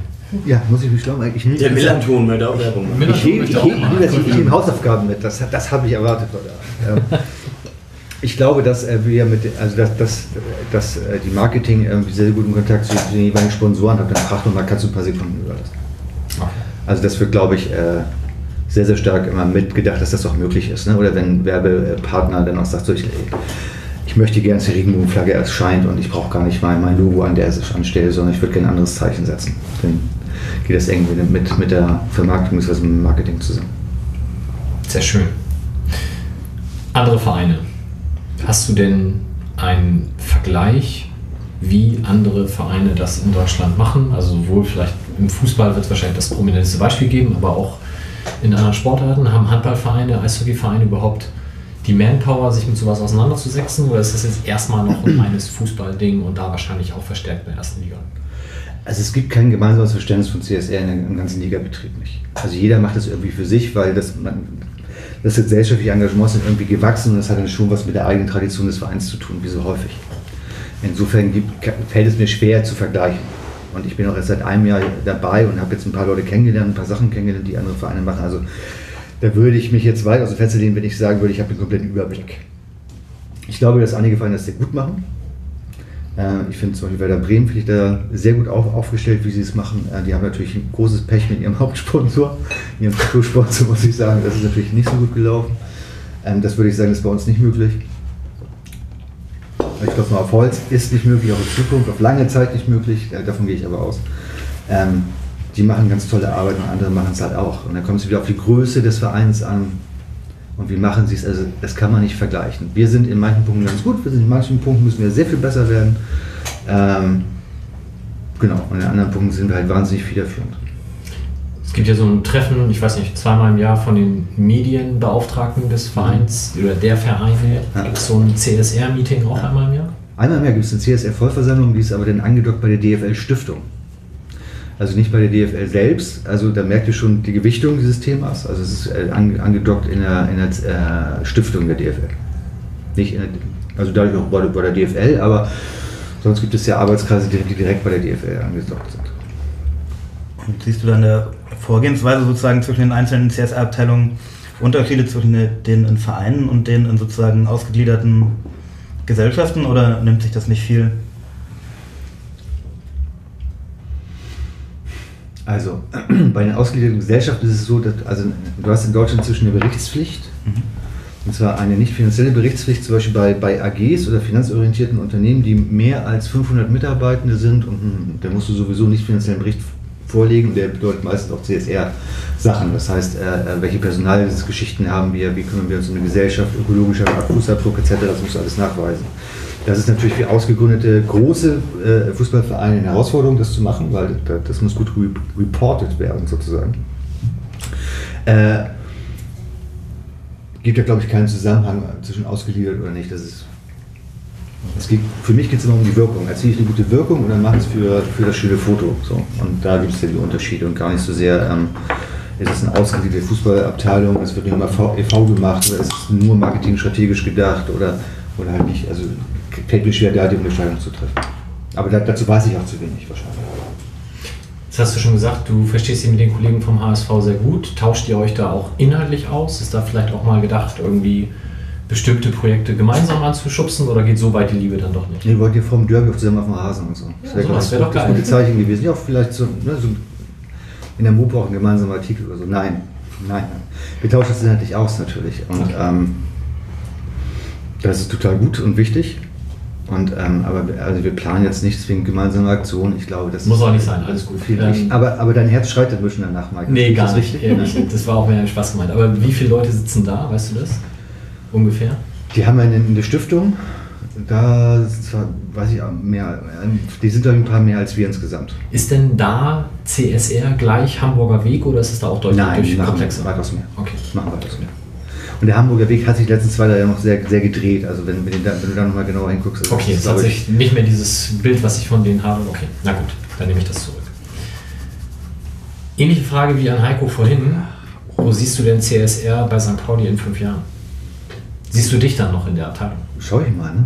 Ja, eigentlich schon. Also aufgrund des Werdegangs ähm, ist es ja so, dass ich jetzt quasi all, all das, was ich gemacht habe, eigentlich nur gemacht habe, damit ich wieder zurückkomme. So, ne? Weil der Anfang meiner beruflichen Karriere war ja hier.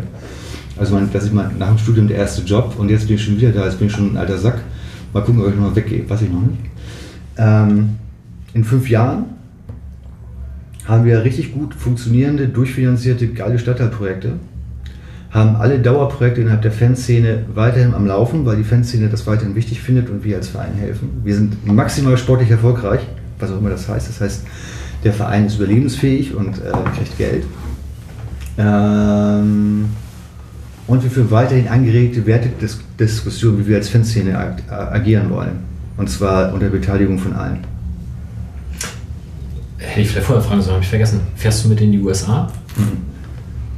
Habt ihr euch mal mit Under Armour ausgetauscht? Weil die sind doch in solchen Sachen wahrscheinlich auch sehr aktiv, oder? Klar, ja. Als US-amerikanisches Unternehmen ist, sind, sind sind die im CSR-Bereich total aktiv, ja. Äh, ich glaube, für diese Reise ist es halt, äh, im letzten Jahr war's, da war ich viel zu frisch da und im, Ernst in diesem Jahr, gerade in der Sommerpause, müssen wir ein paar Sachen machen, die, glaube ich, ganz wichtig sind. Und da sind andere Akteure in den USA, die halt genau dasselbe auch vertreten, was ich vertreten würde. Insofern ist alles gut. Und hast du, wenn du jetzt sagst, innerdeutsch, der Austausch ist zwar da, aber so richtig den Vergleich habe ich noch nicht, hast du schon mal drüber nachgedacht, dir sowas im Ausland anzuschauen? Keine Ahnung, in, zu Manchester United zu fahren oder sowas in England. die Richtung? England, ja. Die Also- sind da auch allesamt schon viel weiter, oder? Würde ich schätzen. Tatsächlich, also ich kenne ja, ähm, ich war ja mal auf der bösen Seite der Macht tätig. Also ich habe ja mal für eine Bank CSR gemacht. Ja, ja, und das war auch noch für eine englische Bank. Und äh, da hat man halt gesehen, dass, dass äh, die englischen Unternehmen weitaus stärker strategisch damit unterwegs sind und dadurch auch der, der, der äh, britische Fußball. Also die haben eigene Stiftungen, die machen ganz viel Nachbarschaftsarbeit, ähm, die machen das zum Teil sehr, sehr gut. Und das würde ich mir gerne genauer angucken, ja, aber das ist auch immer eine Zeit- und eine Budgetfrage. Also wenn wir nach England gefahren würden, würde ich sofort mitfahren, weil das auch nicht so weit weg ist. Nächsten Sommer. Nächsten Sommer. Okay. Ich habe gerade zu England jetzt noch ganz groß Stoke City im Hinterkopf, aber scheinbar ist das da nicht so. Doch, die machen das glaube ich auch. Ja, ich meine nur jetzt so als Kooperationspartner. Genau. Gibt Damit das ist- eigentlich noch? Wäre das ja total naheliegend, da dann mal. Da müsste man mal gucken, genau, was da los ist. Ich habe gerade eine Statistik gelesen, aber was heißt eine Statistik? Also eine Auflistung. Ähm, Im Durchschnitt haben, hat ein englischer Premier League Club 25 Videoanalysten für die erste Mannschaft. Beim FC St. Pauli gibt es einen. Auf einer Teilzeitstelle. Ich glaube, da sind die auch einen Schritt voraus. Das ist nur so meine Aber der, Schätze ist, Vermutung. der ist auch weitaus mehr Geld im System, ne? Also Ja, ja, natürlich. Das war, war ja gar nicht, also es war ja wertungsfrei gesagt. Aber im Schnitt 25, das heißt, die Top-Clubs haben 80. Ja, nein, also das gleicht sich schon relativ aus. Also das ist schon, aber das ist auf jeden Fall so, dass ich weiß nicht, inwiefern da Scouts und so mit reinzählen, aber auf jeden Fall sind die Analystenteams da in den Vereinen, auch die, die mit vielen Daten umgehen und so, die sind wesentlich größer als, als in, in den deutschen Ligen. Ne? Also, in, also bei Bayern München zum Beispiel ist auch relativ viele Analysten so, das hat dann Guardiola irgendwie mit eingeführt, aber ähm, ja, Genau, die sind auf jeden Fall in vielen Bereichen breiter aufgestellt als, als hier. Also wahrscheinlich auch in dem Bereich CSR. Davon, davon darf man ausgehen. Okay. Ich schaue noch mal in die Runde. Haben wir noch Themen, die wir ansprechen wollen? Alle erschlagen und von diesem 10%igen Nottingham Barley Wine Ale mit der nötigen Wettschwere ausgestattet. Dann würde ich sagen, haben wir das sehr gut bearbeitet heute. Wir haben dieses Jahr noch, oder diese Saison noch eine Sendung, und zwar clever terminiert erst nach der Relegation, damit wir über die dort stattfindenden Ereignisse dann ausführlich berichten können. Alter, das wird die beste Sendung der Welt, wenn wir durch die Relegation Stuttgart wegrauschen und dann sitzen Schalke, Schalke. muss- Schalke? Ja, Schalke rutscht noch runter? Okay. Also Wenn wenn wir Schalke, in die noch, Relegation wenn kommen, Schalke noch Schalke. runterrutscht, dann rutschen wir auf jeden Fall auf den Relegationsplatz. Optimisten Gut. am Tisch. Und dann werden wir zur neuen Saison wahrscheinlich wieder eine Sendung live anbieten in den Fanräumen. Aber da sind wir natürlich erstmal darauf angewiesen, dass wir wissen, in welcher Liga wir spielen. Deswegen können wir den Termin noch nicht final bestätigen. In diesem Sinne, euch beiden vielen, vielen Dank. Wie gesagt, wir verlinken alles und wir bitten euch inständig hier die entsprechenden Likes zu verteilen und alles weitere, was ihr an Hilfe, an Hilfe bieten könnt. Und dann schauen wir mal, was die Saison noch bringt. Euch allen dann noch viel Spaß. Wir sprechen uns nach der Saison. Tschö. So, vielen Dank. Vielen Dank.